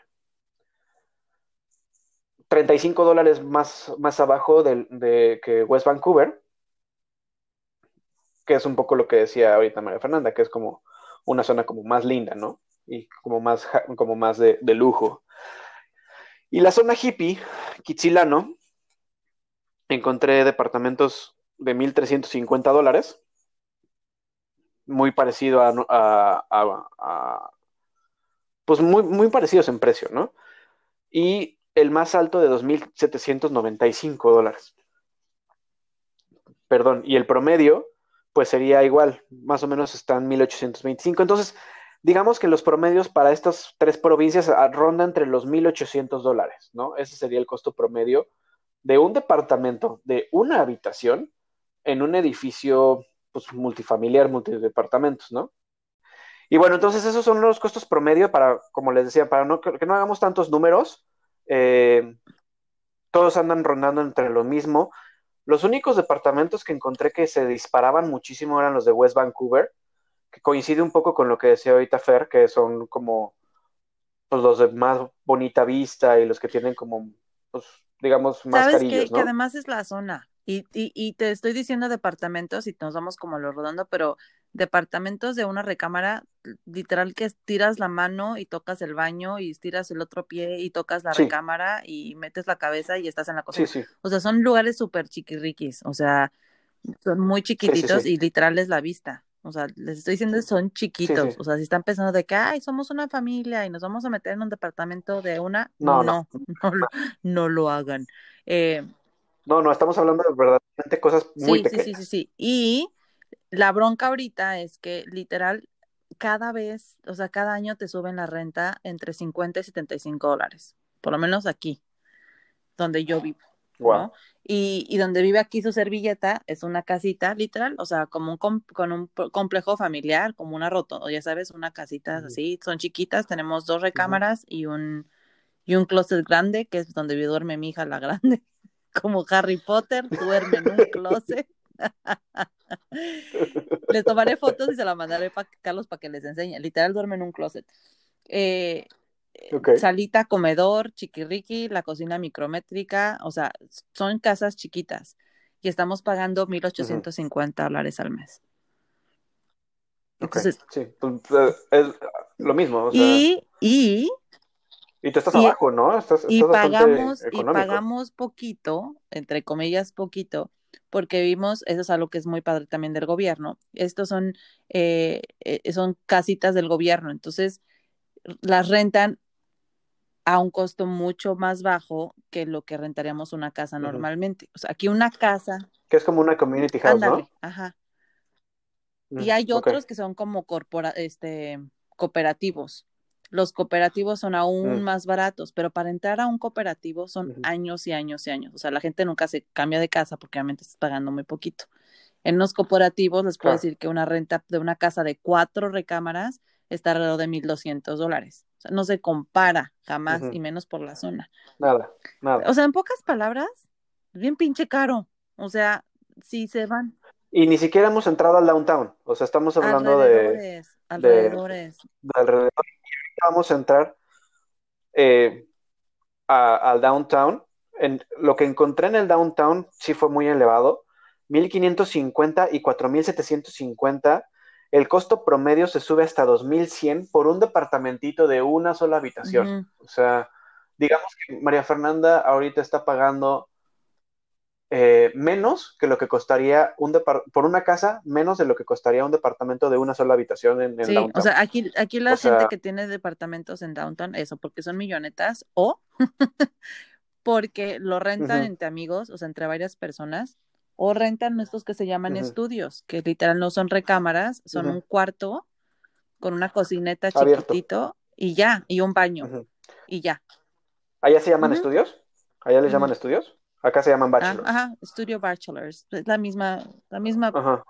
¿cómo llaman? La misma gata pero revolcada. Concepto abierto le llaman, ¿no? o, sea, la cama está a la mitad de la sala, digamos. Sí, o sea, la sala, el comedor, la cocina, eh, la recámara, todo, está en un solo cuarto. Entonces, como vieron amigos, 1800 en promedio para vivir cerquita del downtown y 2100 para vivir en el downtown por un departamento de una sola habitación. O sea, como decía Carlos en sus capítulos pasados, el dinero que tú piensas que tienes un chingo, no. O sea, no. No. No. Y bueno, ahí vamos a Toronto, lo que les platicaba ahorita de Mississauga, que es al oeste. El costo promedio más bajo que, en, que en Vancouver, 1780 más o menos hay departamentos hasta de 1.200 dólares, más abajo que cualquiera de los de, Vancouver.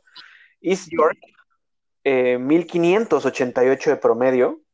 Y aquí sí, sí baja mucho el, promedio, el costo promedio por lo que les decía. O sea, East York es tan grande que tanto hay como de lujo como hay muy sencillos. Entonces, por eso tanto el promedio. Y Von, que es el nuevo desarrollo que les digo, ese sí sube, se pone al nivel de, cualquiera de Vancouver, que cuesta 1.800 dólares, ¿no? Y es bien lejos, les estoy hablando que si quieres ir de Von al, downtown, haces media hora fácil en coche, y en transporte es una hora. No, sí, aquí las distancias son mucho más largas. Pero agárrense, porque ahorita entramos al downtown Toronto. Como decía María Fernanda, el downtown Toronto es bien grande, pero se caracteriza por ser de extremo lujo. Sí, es, precioso. Además es precioso. O sea, aquí en verano ves circular Maseratis, Lamborghinis, Ferraris, este, o sea, el poder adquisitivo de la gente que vive en el downtown es impactante. Estamos hablando que el departamento más barato que encontré, y era de verdad, amigos, o sea, yo no entiendo cómo alguien puede vivir así, 2.300 dólares por ese departamento, eh, que casi casi se tenía que pegar, levantar la cama y pegar, colgarla de la pared este, para poder tener un comedor.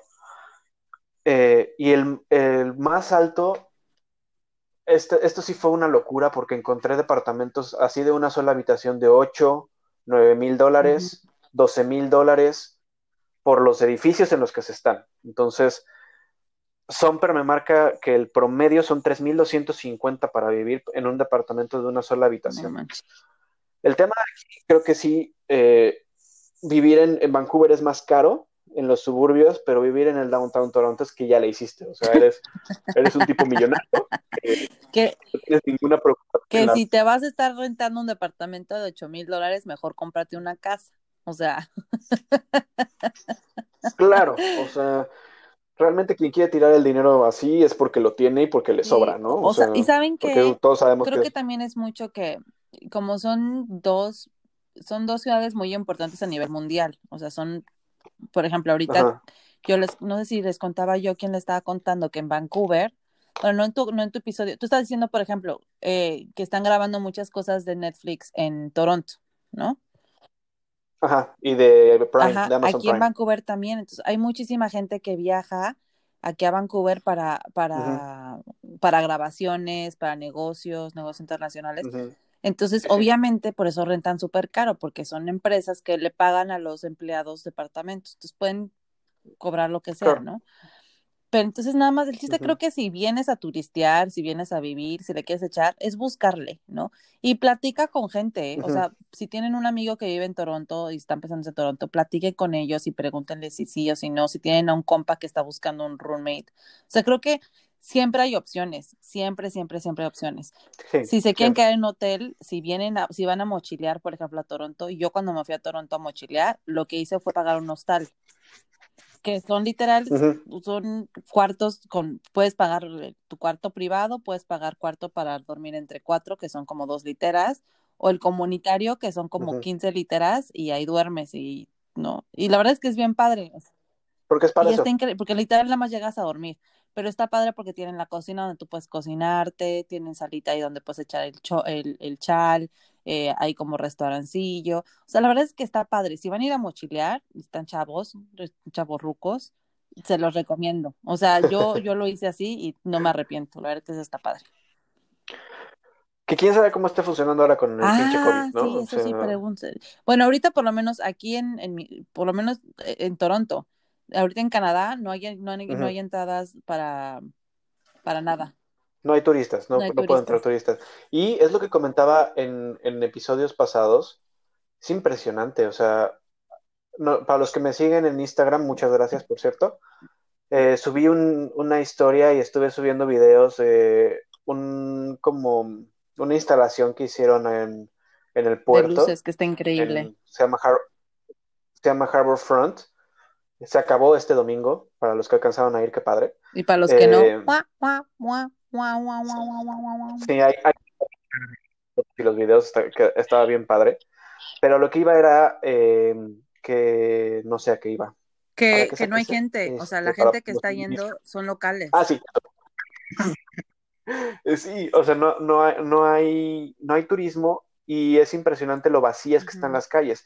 Veníamos caminando y, y, era impresionante, era como una ciudad fantasma. No había nadie en la calle. Digo, obviamente estábamos a menos 25 grados. Ah, no, así, yo, así yo tampoco es no, bonito. Muchas gracias. no, no, es como que mucha gente salga a caminar y turistear, ¿no?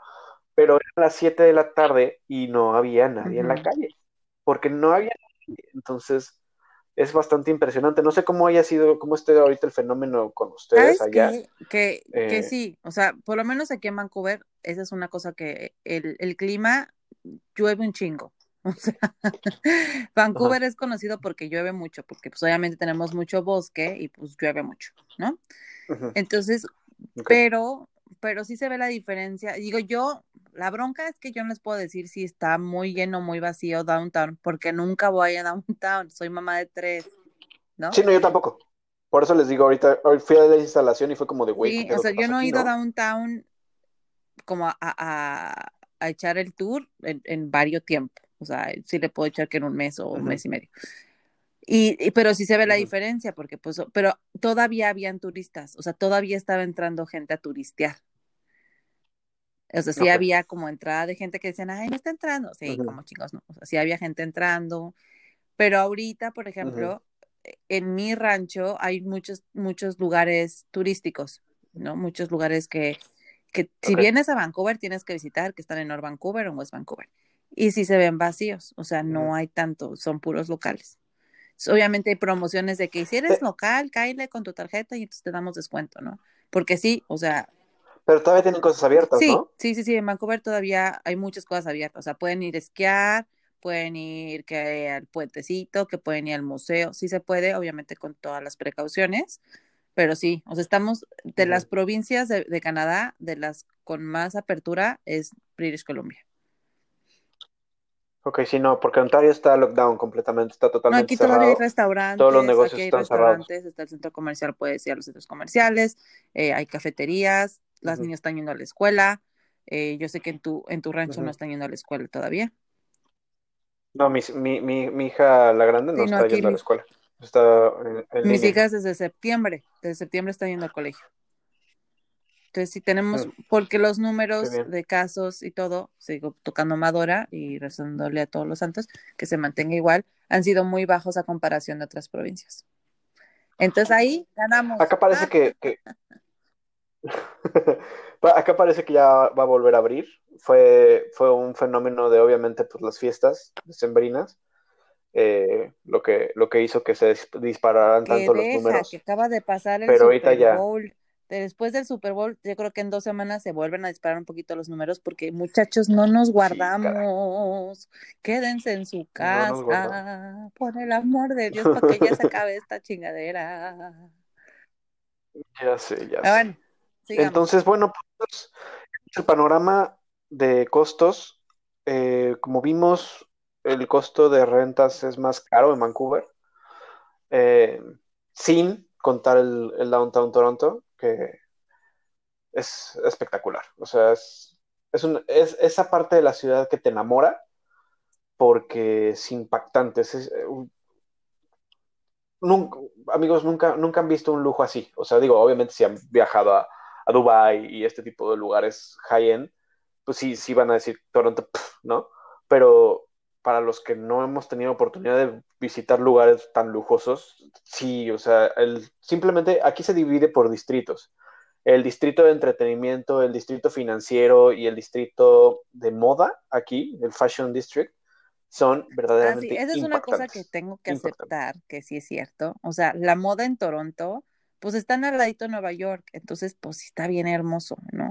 En Vancouver, la moda, aquí con que tengas leggings, o sea, los, las licas para hacer yoga, con leggings, un suéter coqueto y botas de lluvia, ya chingaron, ¿eh? O sea, aquí usar tacones es para gente que, ah, cabrón, o sea, son, son importantes. O sea, no, acá en el downtown sí se ve. O sea, en el downtown sí se ve la gente muy elegante. Padre. Aquí en Vancouver no les voy a decir que todo el mundo anda en fachas, no. Si te vas a Vancouver, a, downtown y a los edificios donde la gente trabaja y así, sí está coqueto. Pero la moda y, la ropa y todas esas cosas muy fashionistas, ahí sí se la gana Toronto, pero sin, sin pedos. O sea, sí. Sí, total. Sí. Ahora, para turismo, a mí bueno, a mí me encanta cuando vienen a visitarme porque me vuelvo guía de turistas y repito la misma ruta todos los días, ¿no? Eh, acá para visitar, por ejemplo, así a grandes rasgos, tampoco quiero, quiero meterme en mucho detalle porque se nos van a ir acá las horas. Este, creo que, no conozco, insisto, no conozco Vancouver, pero creo que Toronto tiene muchísimo que ofrecer simplemente por las cataratas del Niágara que aunque no sea Toronto, pues está súper cerquita. Están a, menos, están a menos de una hora, entonces eh, eso es un pro que tiene muy fuerte. El Royal Ontario Museum, que platicábamos hace un ratito, que no me lograba acordar el nombre y ya me acordé. Este, Casa Loma, que es un castillo medieval empotrado en un cerro que tiene una vista impresionante para toda la ciudad. Y la CN Tower, que es una de las torres más altas del mundo. yo fui ahí, Creo que Sí, yo sé, yo sé. Todo el mundo tiene que ir por lo menos a tomarse una foto desde abajo. Este, digamos que esos puntos en específico son difíciles de igualar con, otras ciudades, ¿no? Eh, tengo entendido, por lo que poco que hemos platicado de esto, creo que el tema de Vancouver es mucho más eh, ecológico, ¿no? es como más de La verdad es que si les gusta la naturaleza, si les gusta ir a caminar, si les gusta ir a explorar, la verdad es que Vancouver no tiene madre. O sea, para empezar, si les gusta esquiar, eh, pues estamos, ya que tengo a 15 minutos de mi casa, puedo ir a esquiar. Y a 5 minutos de mi casa llego al mar, ¿no? O sea, estamos... ¿Qué es Bale, no? ¿Cómo? ¿Qué ustedes? ¿Cómo se llama donde esquían Ah, no, aquí hay una montaña que se llama Mount es que estamos muy cerquita. Y también ah. tenemos Grouse Mountain, que son como de las, de las eh, eh, eh, son los lugares más importantes de Vancouver para esquiar. Y luego a una hora, hora y media está Whistler, que es conocido mundialmente Whistler, por, claro. por, esquiar, ¿no? y luego aquí, por ejemplo, en el 2000, 2010, si no me equivoco, no es cierto, 2010 o 2009 fueron los Juegos Olímpicos de invierno aquí en Vancouver. Entonces puedes ir a ver las instalaciones donde fueron las Olimpiadas de invierno y está la, la Villa Olímpica es, muy precioso. Pero aquí, por ejemplo, hay puentes, el, puente de Capilano, que son puentes hechos por el hombre, o sea, sin maquinaria ni nada, que cruzan, le voy a dar fotos a Carlos para que lo sube, lo suba mientras, cuando haga todo lo del, lo del podcast en Instagram para que lo vean. Son puentes impresionantes, o sea, cruzan, es, es bellísimo. Em, pueden ir a glaciares, estamos a literalmente dos horas de un glaciar al que pueden subir y pueden caminar. Tenemos, tenemos ríos por todos lados, tenemos el mar, tenemos las montañas, tenemos un zoológico muy coqueto, también muy padre, tenemos eh, lo que se llama el seawall, que es toda la parte hacia el mar, lo pueden caminar. Ustedes pueden recorrer Vancouver caminando, literal. O sea, no si quisieran. Sobre todo el clima, ¿no? Les porque además, esa es otra, esa ahí ganamos también. El clima no es tan cabrón. O sea, hace frío, pero no hace tanto frío. O sea, aquí creo que la temperatura. Y de, calor? también se pone rico. O sea, el verano es una cosa maravillosa, maravillosa. Eh, pero no es así de que te estás muriendo por el calor. O sea, es muy a gusto. La verdad es que tenemos un clima divino, divino, divino. Entonces, creo que de las partes de que a Canadá y no les gusta el frío, véngase a Vancouver, porque en Vancouver es la parte más calentita de Canadá. Esa parte sí, ahí sí ni cómo discutirlo, ahí sí ganan en Vancouver, porque si algo es complicado acá es el clima.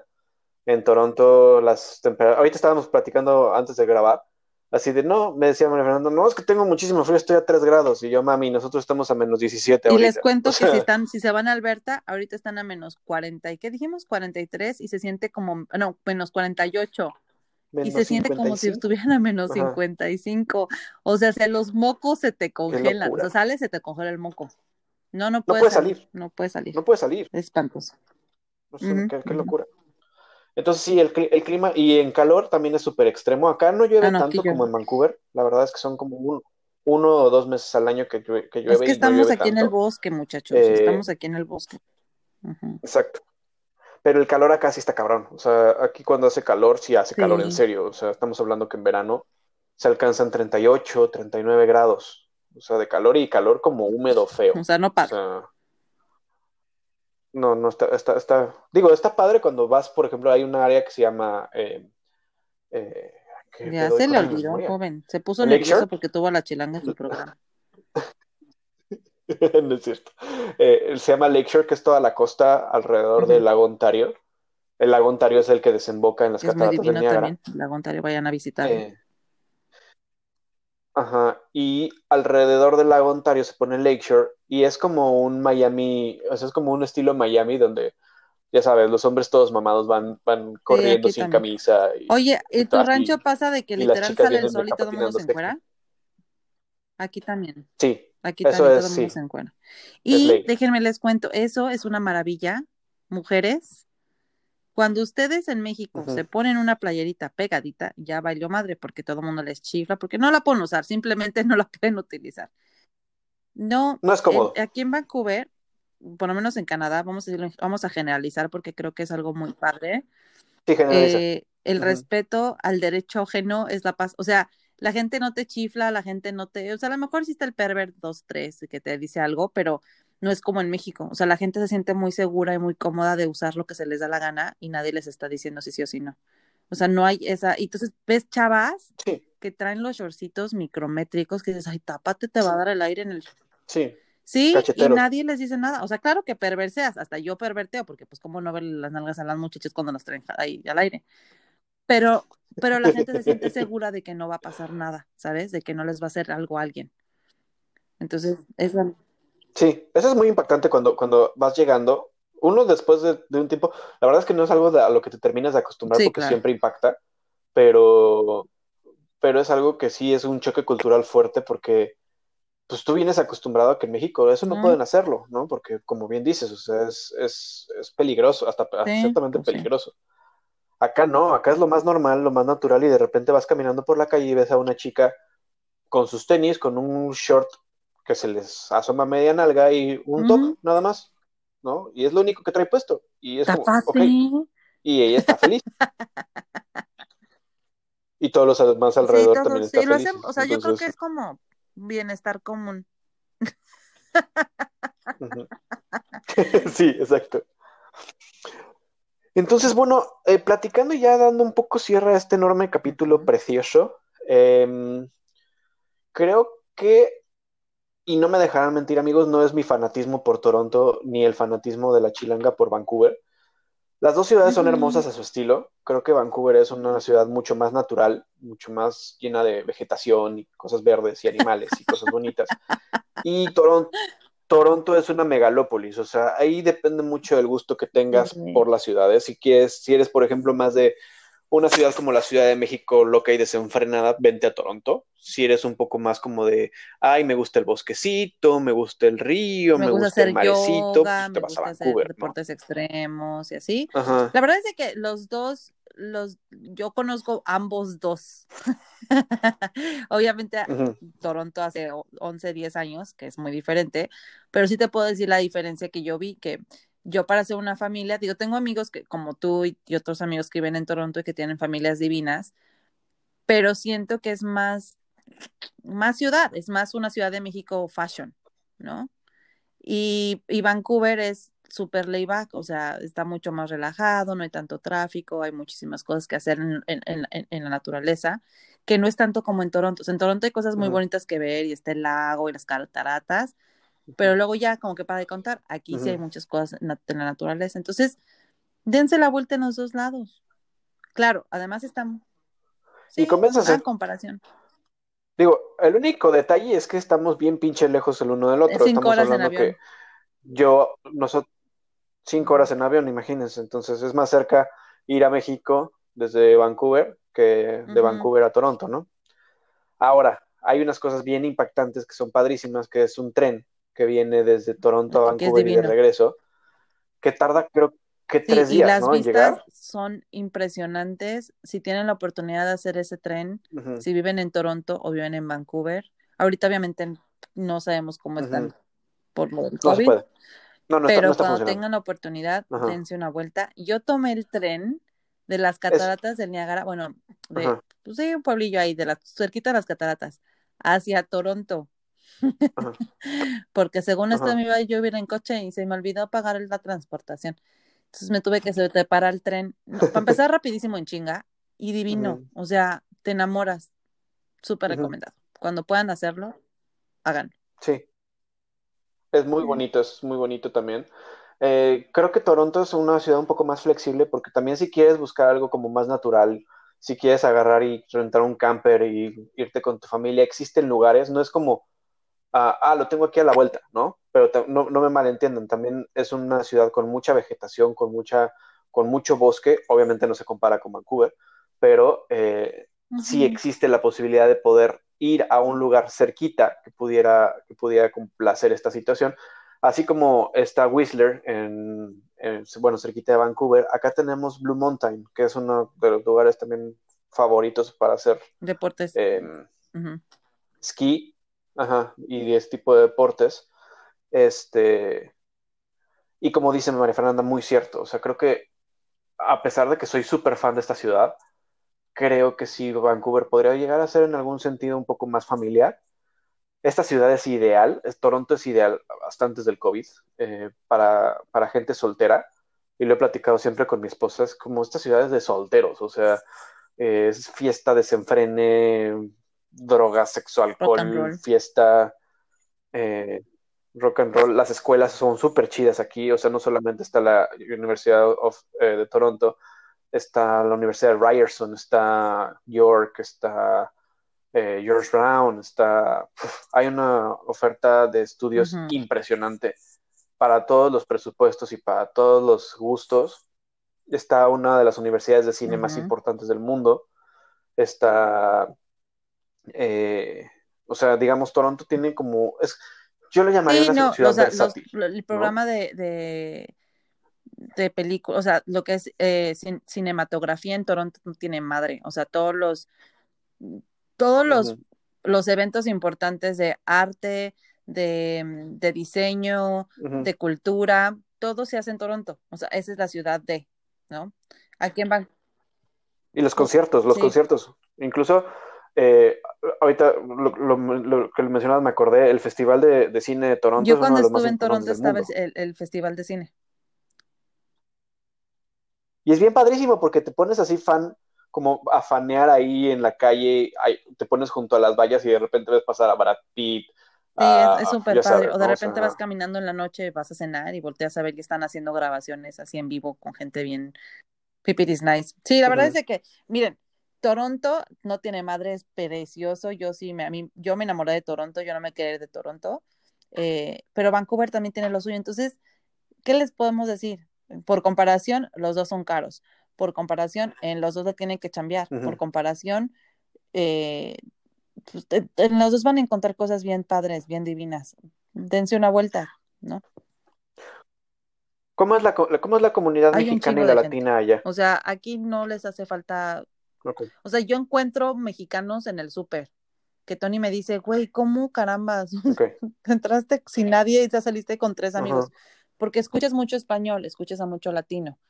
Ahí eh, hubo un programa por parte del gobierno hace muchos años en que estaban ayudando a gente de Centroamérica. Entonces hay muchísima gente de Centroamérica, mucho salvadoreño, mucho costarricense, mucho Guatemala, eh, pero son gente muy, muy, muy agradecida. O sea, toda la gente que vive aquí, que somos de otros países, obviamente Canadá es un país multicultural.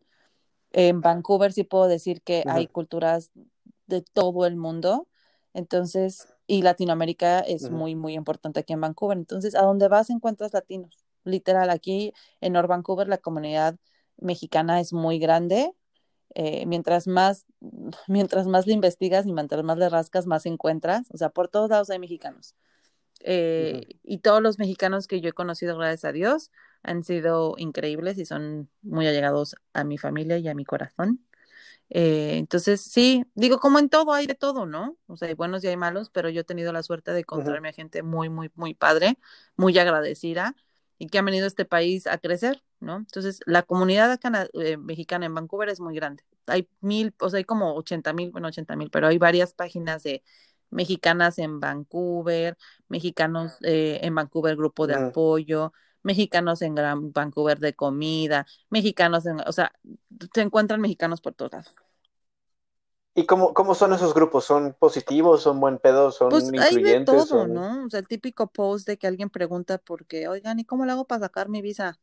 Y están las 80 mil personas que contestan súper buena onda y el único güey que contesta de que pues búscale un abogado o métete a internet, ¿no?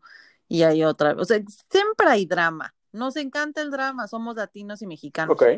Entonces, como hay, hay páginas muy positivas en las que vas a encontrar mucha información, como hay páginas en las que obviamente hay mucho drama y que la gente se mete nada más para chingar, pero eso es en todos lados, ¿no?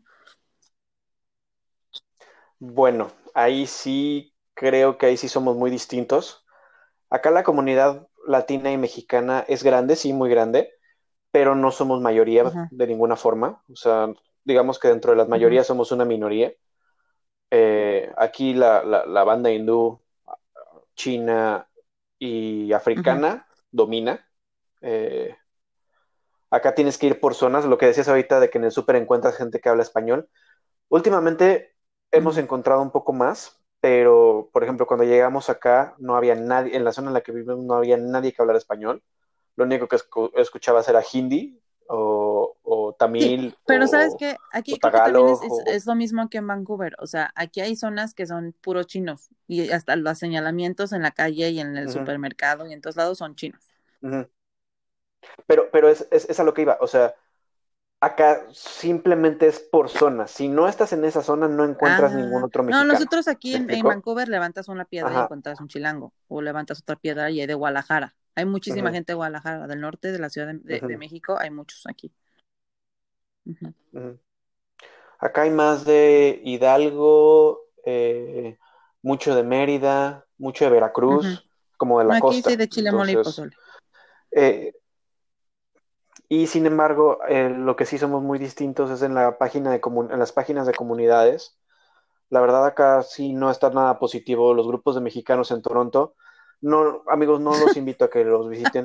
Si me están escuchando, perdónenme. Voy a, voy a tener dentro de los invitados que, vamos a tener, vamos a tener al primer, em, al, que creó la primera página de mexicanos en Toronto, la que tiene más de 90 mil followers. Este, y nos va a contar la historia de cómo se fue modificando hasta ser una página de terroristas. O sea, el clásico post de, oigan, ya abrieron la frontera y 150 mensajes de hate de, ah, eres un idiota, este, ponte a leer las noticias y, ya no vengan y mugrosos y cosas bien feas, bien, bien, bien, feas. Y uno que otro. Perdón, no te estoy interrumpiendo. Sí, que un otro dispositivo. ¿Sabes qué? Que estaba viendo, justo estaba escuchando un programa de radio aquí en Vancouver que deben de escucharlo también, ahí se los, se los recomiendo mucho todos los domingos, Esencia Latina. Pero es el cómo no olvidar tu esencia, no, no olvidar que todos llegamos siendo inmigrantes, o sea, no importa cuánto tiempo lleves en Vancouver, no importa si ya veniste cuando estabas chiquito, pues los que llegaron fueron tus papás y, los, y ellos pasaban por las mismas situaciones que los que quieren llegar ahorita van a pasar. Es que no se les olvide eso y siempre pensar que hay que echarle la mano al que viene. O sea, si no le quieren, si no le van a dar nada positivo, pues no opinen. O sea, quédense calladitos, que se ven más bonitos. Exacto. Y ya, si les molesta que la gente venga de otro país, acuérdense que ustedes están igual, ustedes así llegaron. Que, la verdad es un poco la intención y por lo que nació este, este podcast eh, de Mexa en Toronto, que, que se lleven cosas positivas, porque la verdad allá afuera, hablando específicamente de Toronto, hay cosas bien, bien horribles y gente hablando cosas bien horribles y, y, y nada positivo y nada más como tirando hate. Y como dices, o sea, se nos olvida cuál es la raíz, ¿no? Eh, y lo peor del caso es que mucha gente de esa que, tira hate y que nada más tira mala onda, no tiene ni un año viviendo aquí, ¿no? Vas llegando. ¿Neta? O sea, ¿con qué autoridad moral? Chiquito. Sí, ¿con qué autoridad moral hablas de eso, no? Sí, sí, entonces, bueno, complicado. Dando un poco, un poco el cierre, Dígame. Mana. creo que pues estamos de acuerdo en esto que voy a decir, porque lo, dijimos hace un ratito. Creo que las dos ciudades tienen lo suyo y depende mucho de lo que, de lo que quieras hacer de tu vida, por dónde te tienes que, que, dirigir, ¿no? O sea, si, quieres, si eres, salvo tu mejor opinión, creo que si eres soltero y vienes nada más tú solo a la aventura o a estudiar, creo que lo tuyo es Toronto si ya vienes en un plan más familia, más, más para establecerte, creo que vale mucho la pena Vancouver. Me quedé pensando en eso y, y sí y no. O sea, porque yo tengo, por, ejemplo, aquí tengo muchos amigos que, que, son solteros y que se la pasan increíble y que aman Vancouver y que no son muy felices. Creo que es más qué es lo que quieres, no tanto de familiar o si eres soltero, es que quieres, a qué vas a un país, es como cuando vas a Nueva York o prefieres irte a Sudamérica, ¿no? Creo que en, en gusto se rompen géneros, creo que dependiendo qué, cuál es tu visión de en qué quieres turistear. O sea, sí, sí les puedo recomendar que antes de irse a cualquier lado, sea Vancouver o Toronto o Nueva York, o, o digo, ahorita está cabrón porque pues las fronteras están cerradas, pero cuando empiecen a viajar otra vez, dependiendo, hagan bien, o sea, hagan bien su tarea, investiguen bien, vean qué quieren hacer, cuánto tiempo van a venir, eh, cuánto dinero se quieren gastar, qué les sale más barato, ¿no? Y de ahí, de ahí muévanse. Y, y siempre busquen a gente, literal, o sea, Carlos está en Toronto, yo estoy en Vancouver, si están preguntando, si tienen dudas, pues búsquenos por redes sociales, estamos súper abiertos a que nos hagan preguntas y nosotros les podemos contestar hasta la capacidad que tengamos. Eh, pero si hagan su tarea y como todo, ¿no? Así como si se van a venir aquí a vivir, si quieren hacer la turisteada, qué documentos necesitan, hagan su tarea. No, no, no se avienten como gordas en tobogán, que yo les puedo decir que el 85%, si no es que el 90% de las cosas que he hecho en mi vida me he aventado como gorda en tobogán. Y yo creo porque tengo muchos ángeles en el cielo me han salido bien, pero muchas veces sí tenemos que investigarles y tenemos que echarle coco porque se pueden encontrar con situaciones bien difíciles que si no están preparados, pues sí les va a costar un chingo, ¿no? Entonces, entonces hagan, hagan su tarea un poquito.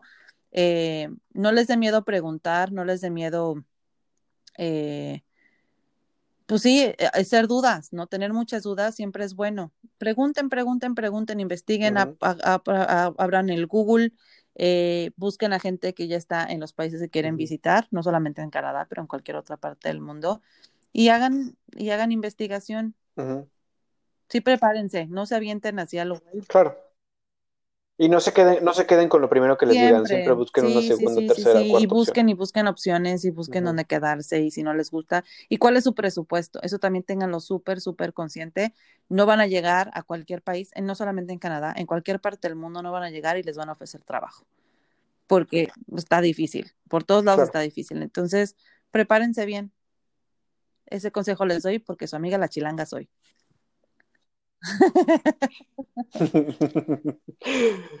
Para los que no lo vieron, eh, levantó el pulgarcito y hizo ¡tin! Entonces, pues sí, básicamente es eso. Haciendo un balance, Toronto contra Vancouver. Costos muy parecido, o sea, Vancouver es más caro en cuanto a rentas, eh, Toronto es más económico en cuanto a rentas, el transporte tal vez yo podría decir que tal vez es más eficiente en Toronto en cuanto a costos, puede ser. Eh, digamos que el, costo de vida es un poco más caro en, Vancouver, pero también algo que no, habíamos mencionado y creo que es importante, el salario mínimo en Vancouver es un poco más arriba, es un, poco más alto. El salario mínimo, el, salario mínimo en, en, British Columbia está en 14.60 para hoy enero, no, perdón, febrero, ya, son las este, febrero de 2021. febrero de 2021 estamos hablando que 14.60 y en Ontario estamos en 14. Entonces, digamos que, que si lo hacemos, si lo, si lo tiramos desde un punto de vista desde ingreso contra, contra gasto, estamos muy parecidos, porque si, si hacemos un prorrateo de esos 60 centavos, creo que sería el equivalente a lo que están más caras no me quiero, No me quiero equivocar en dar datos no asertivos, pero sí estoy segura que Vancouver es la ciudad más cara para vivir en, en Canadá. Vancouver, Vancouver es de las ciudades más caras del mundo, no solamente en Canadá, del mundo. Punto. Que la, calidad de vida es bellísima, sí, que vale la pena, claro que sí, pero, pero pues sí, sí es caro. Y Toronto, pues obviamente. Que justamente. ¿No qué? Perdón, sí, dime. No, no, te, te interrumpí horrible. yo te lo he hecho todo el tiempo, yo hago así toda la vida. Eh, no, ¿qué, ¿qué, es eso? O sea, son lugares muy caros. O sea, no, no se vayan con la idea de que, ay, gano bien. Y entonces, no, así como ganan, así gastan. O sea, tendremos 60 centavos más, pero pues centavos más se te van en chinga, ¿no? Entonces, sí, son ciudades bien chingonas, son, la que de vida vale muchísimo la pena, pero son caras. Creo que eso que acaba de decir Fernanda resume todo lo que acabamos de platicar en este episodio. Puede ser muy caro, puede costar mucho trabajo, pero la calidad de vida es lo que vale la pena. Eh, la seguridad eh, es impresionante poner eh, las noticias y escuchar que, que, se alarman mucho porque hubo un accidente en la carretera, ¿no? Esas son las noticias.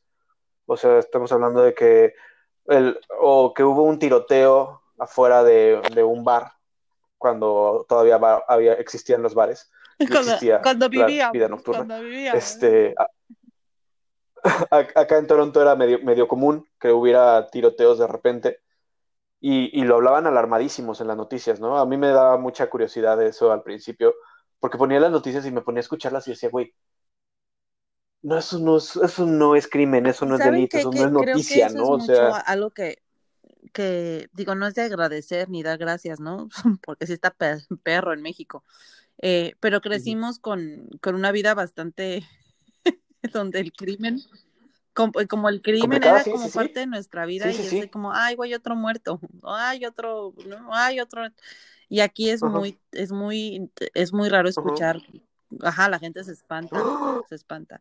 yo, por ejemplo, ahorita, aquí en Vancouver hay un caso muy grande, por, eh, hay como un problema, como toda la gente está alarmada, porque eh, este último mes hubieron varios mujeres desaparecidas o que las quisieron desaparecer o que no sé qué, cinco, cinco mujeres y ha sido como que, que, todos los estamos atando, que todos pensamos que son las, la misma persona, ¿no? Pero, pero en México, ¿cuántas mujeres nos aparecen al día, no? O sea, es una cosa impresionante. Entonces, sí, hay que, hay que dar gracias a Dios que, digo, está, está cabrón ver la comparación. Entonces, si aquí llegas y pues no te espantas. Como yo salgo a caminar a la calle y no me no, no me da miedo, ¿no? En México sería la calle ya sola, pues ya, sí, no. No se Sí. Entonces, pues sí, amigos, eso es eh, básicamente nuestro comparativo. Amamos las ciudades cada quien. Es cierto. Eh, no, pues, si te fijas, nadie gana. O sea, al final del día es exactamente lo mismo. Depende que te guste, depende que quieras y depende cuál sea tu proyecto. No, hombre. Eh, carnalita, muchas gracias. Nos muchas un episodio bien largo, gente, pero eh, ojalá que hayan aprendido algo. Muchas gracias por invitarme. Siempre es un placer platicar con usted. Y cuando Dios quiera y nos, y nos preste gloria, ¿verdad? Y nos quite el pinche COVID, nos veremos muy pronto y nos vengan a visitar, vengan a Vancouver, vayan a Toronto. Conozcan, conozcan estos países bien bonitos. Por favor. Sí, seguro. Y bueno, eh, les voy a poner ahí en la descripción de nuestro episodio eh, las redes sociales de La Chilanga para que vayan y escuchen escúchenme, sus peripecias y sus aventuras. Síganme, síganme. Eh, está, muy, está muy divertido. es como una novela de La Rosa de Guadalupe producida por Televisa y por TV Azteca Unidos. este, Eso es, eso es. Y es 100% real. Es un, su, su podcast es muy divertido. Ahí les voy a poner, por favor, síganos. Y amigos, pues muchas gracias. Eh, Igualmente. Mafer, una vez más, muchas gracias. Que tengan una excelente noche. Bueno, para nosotros noche, para los que lo estén escuchando de día, un excelente día, como sea. Muchas gracias por escucharnos. Adiós.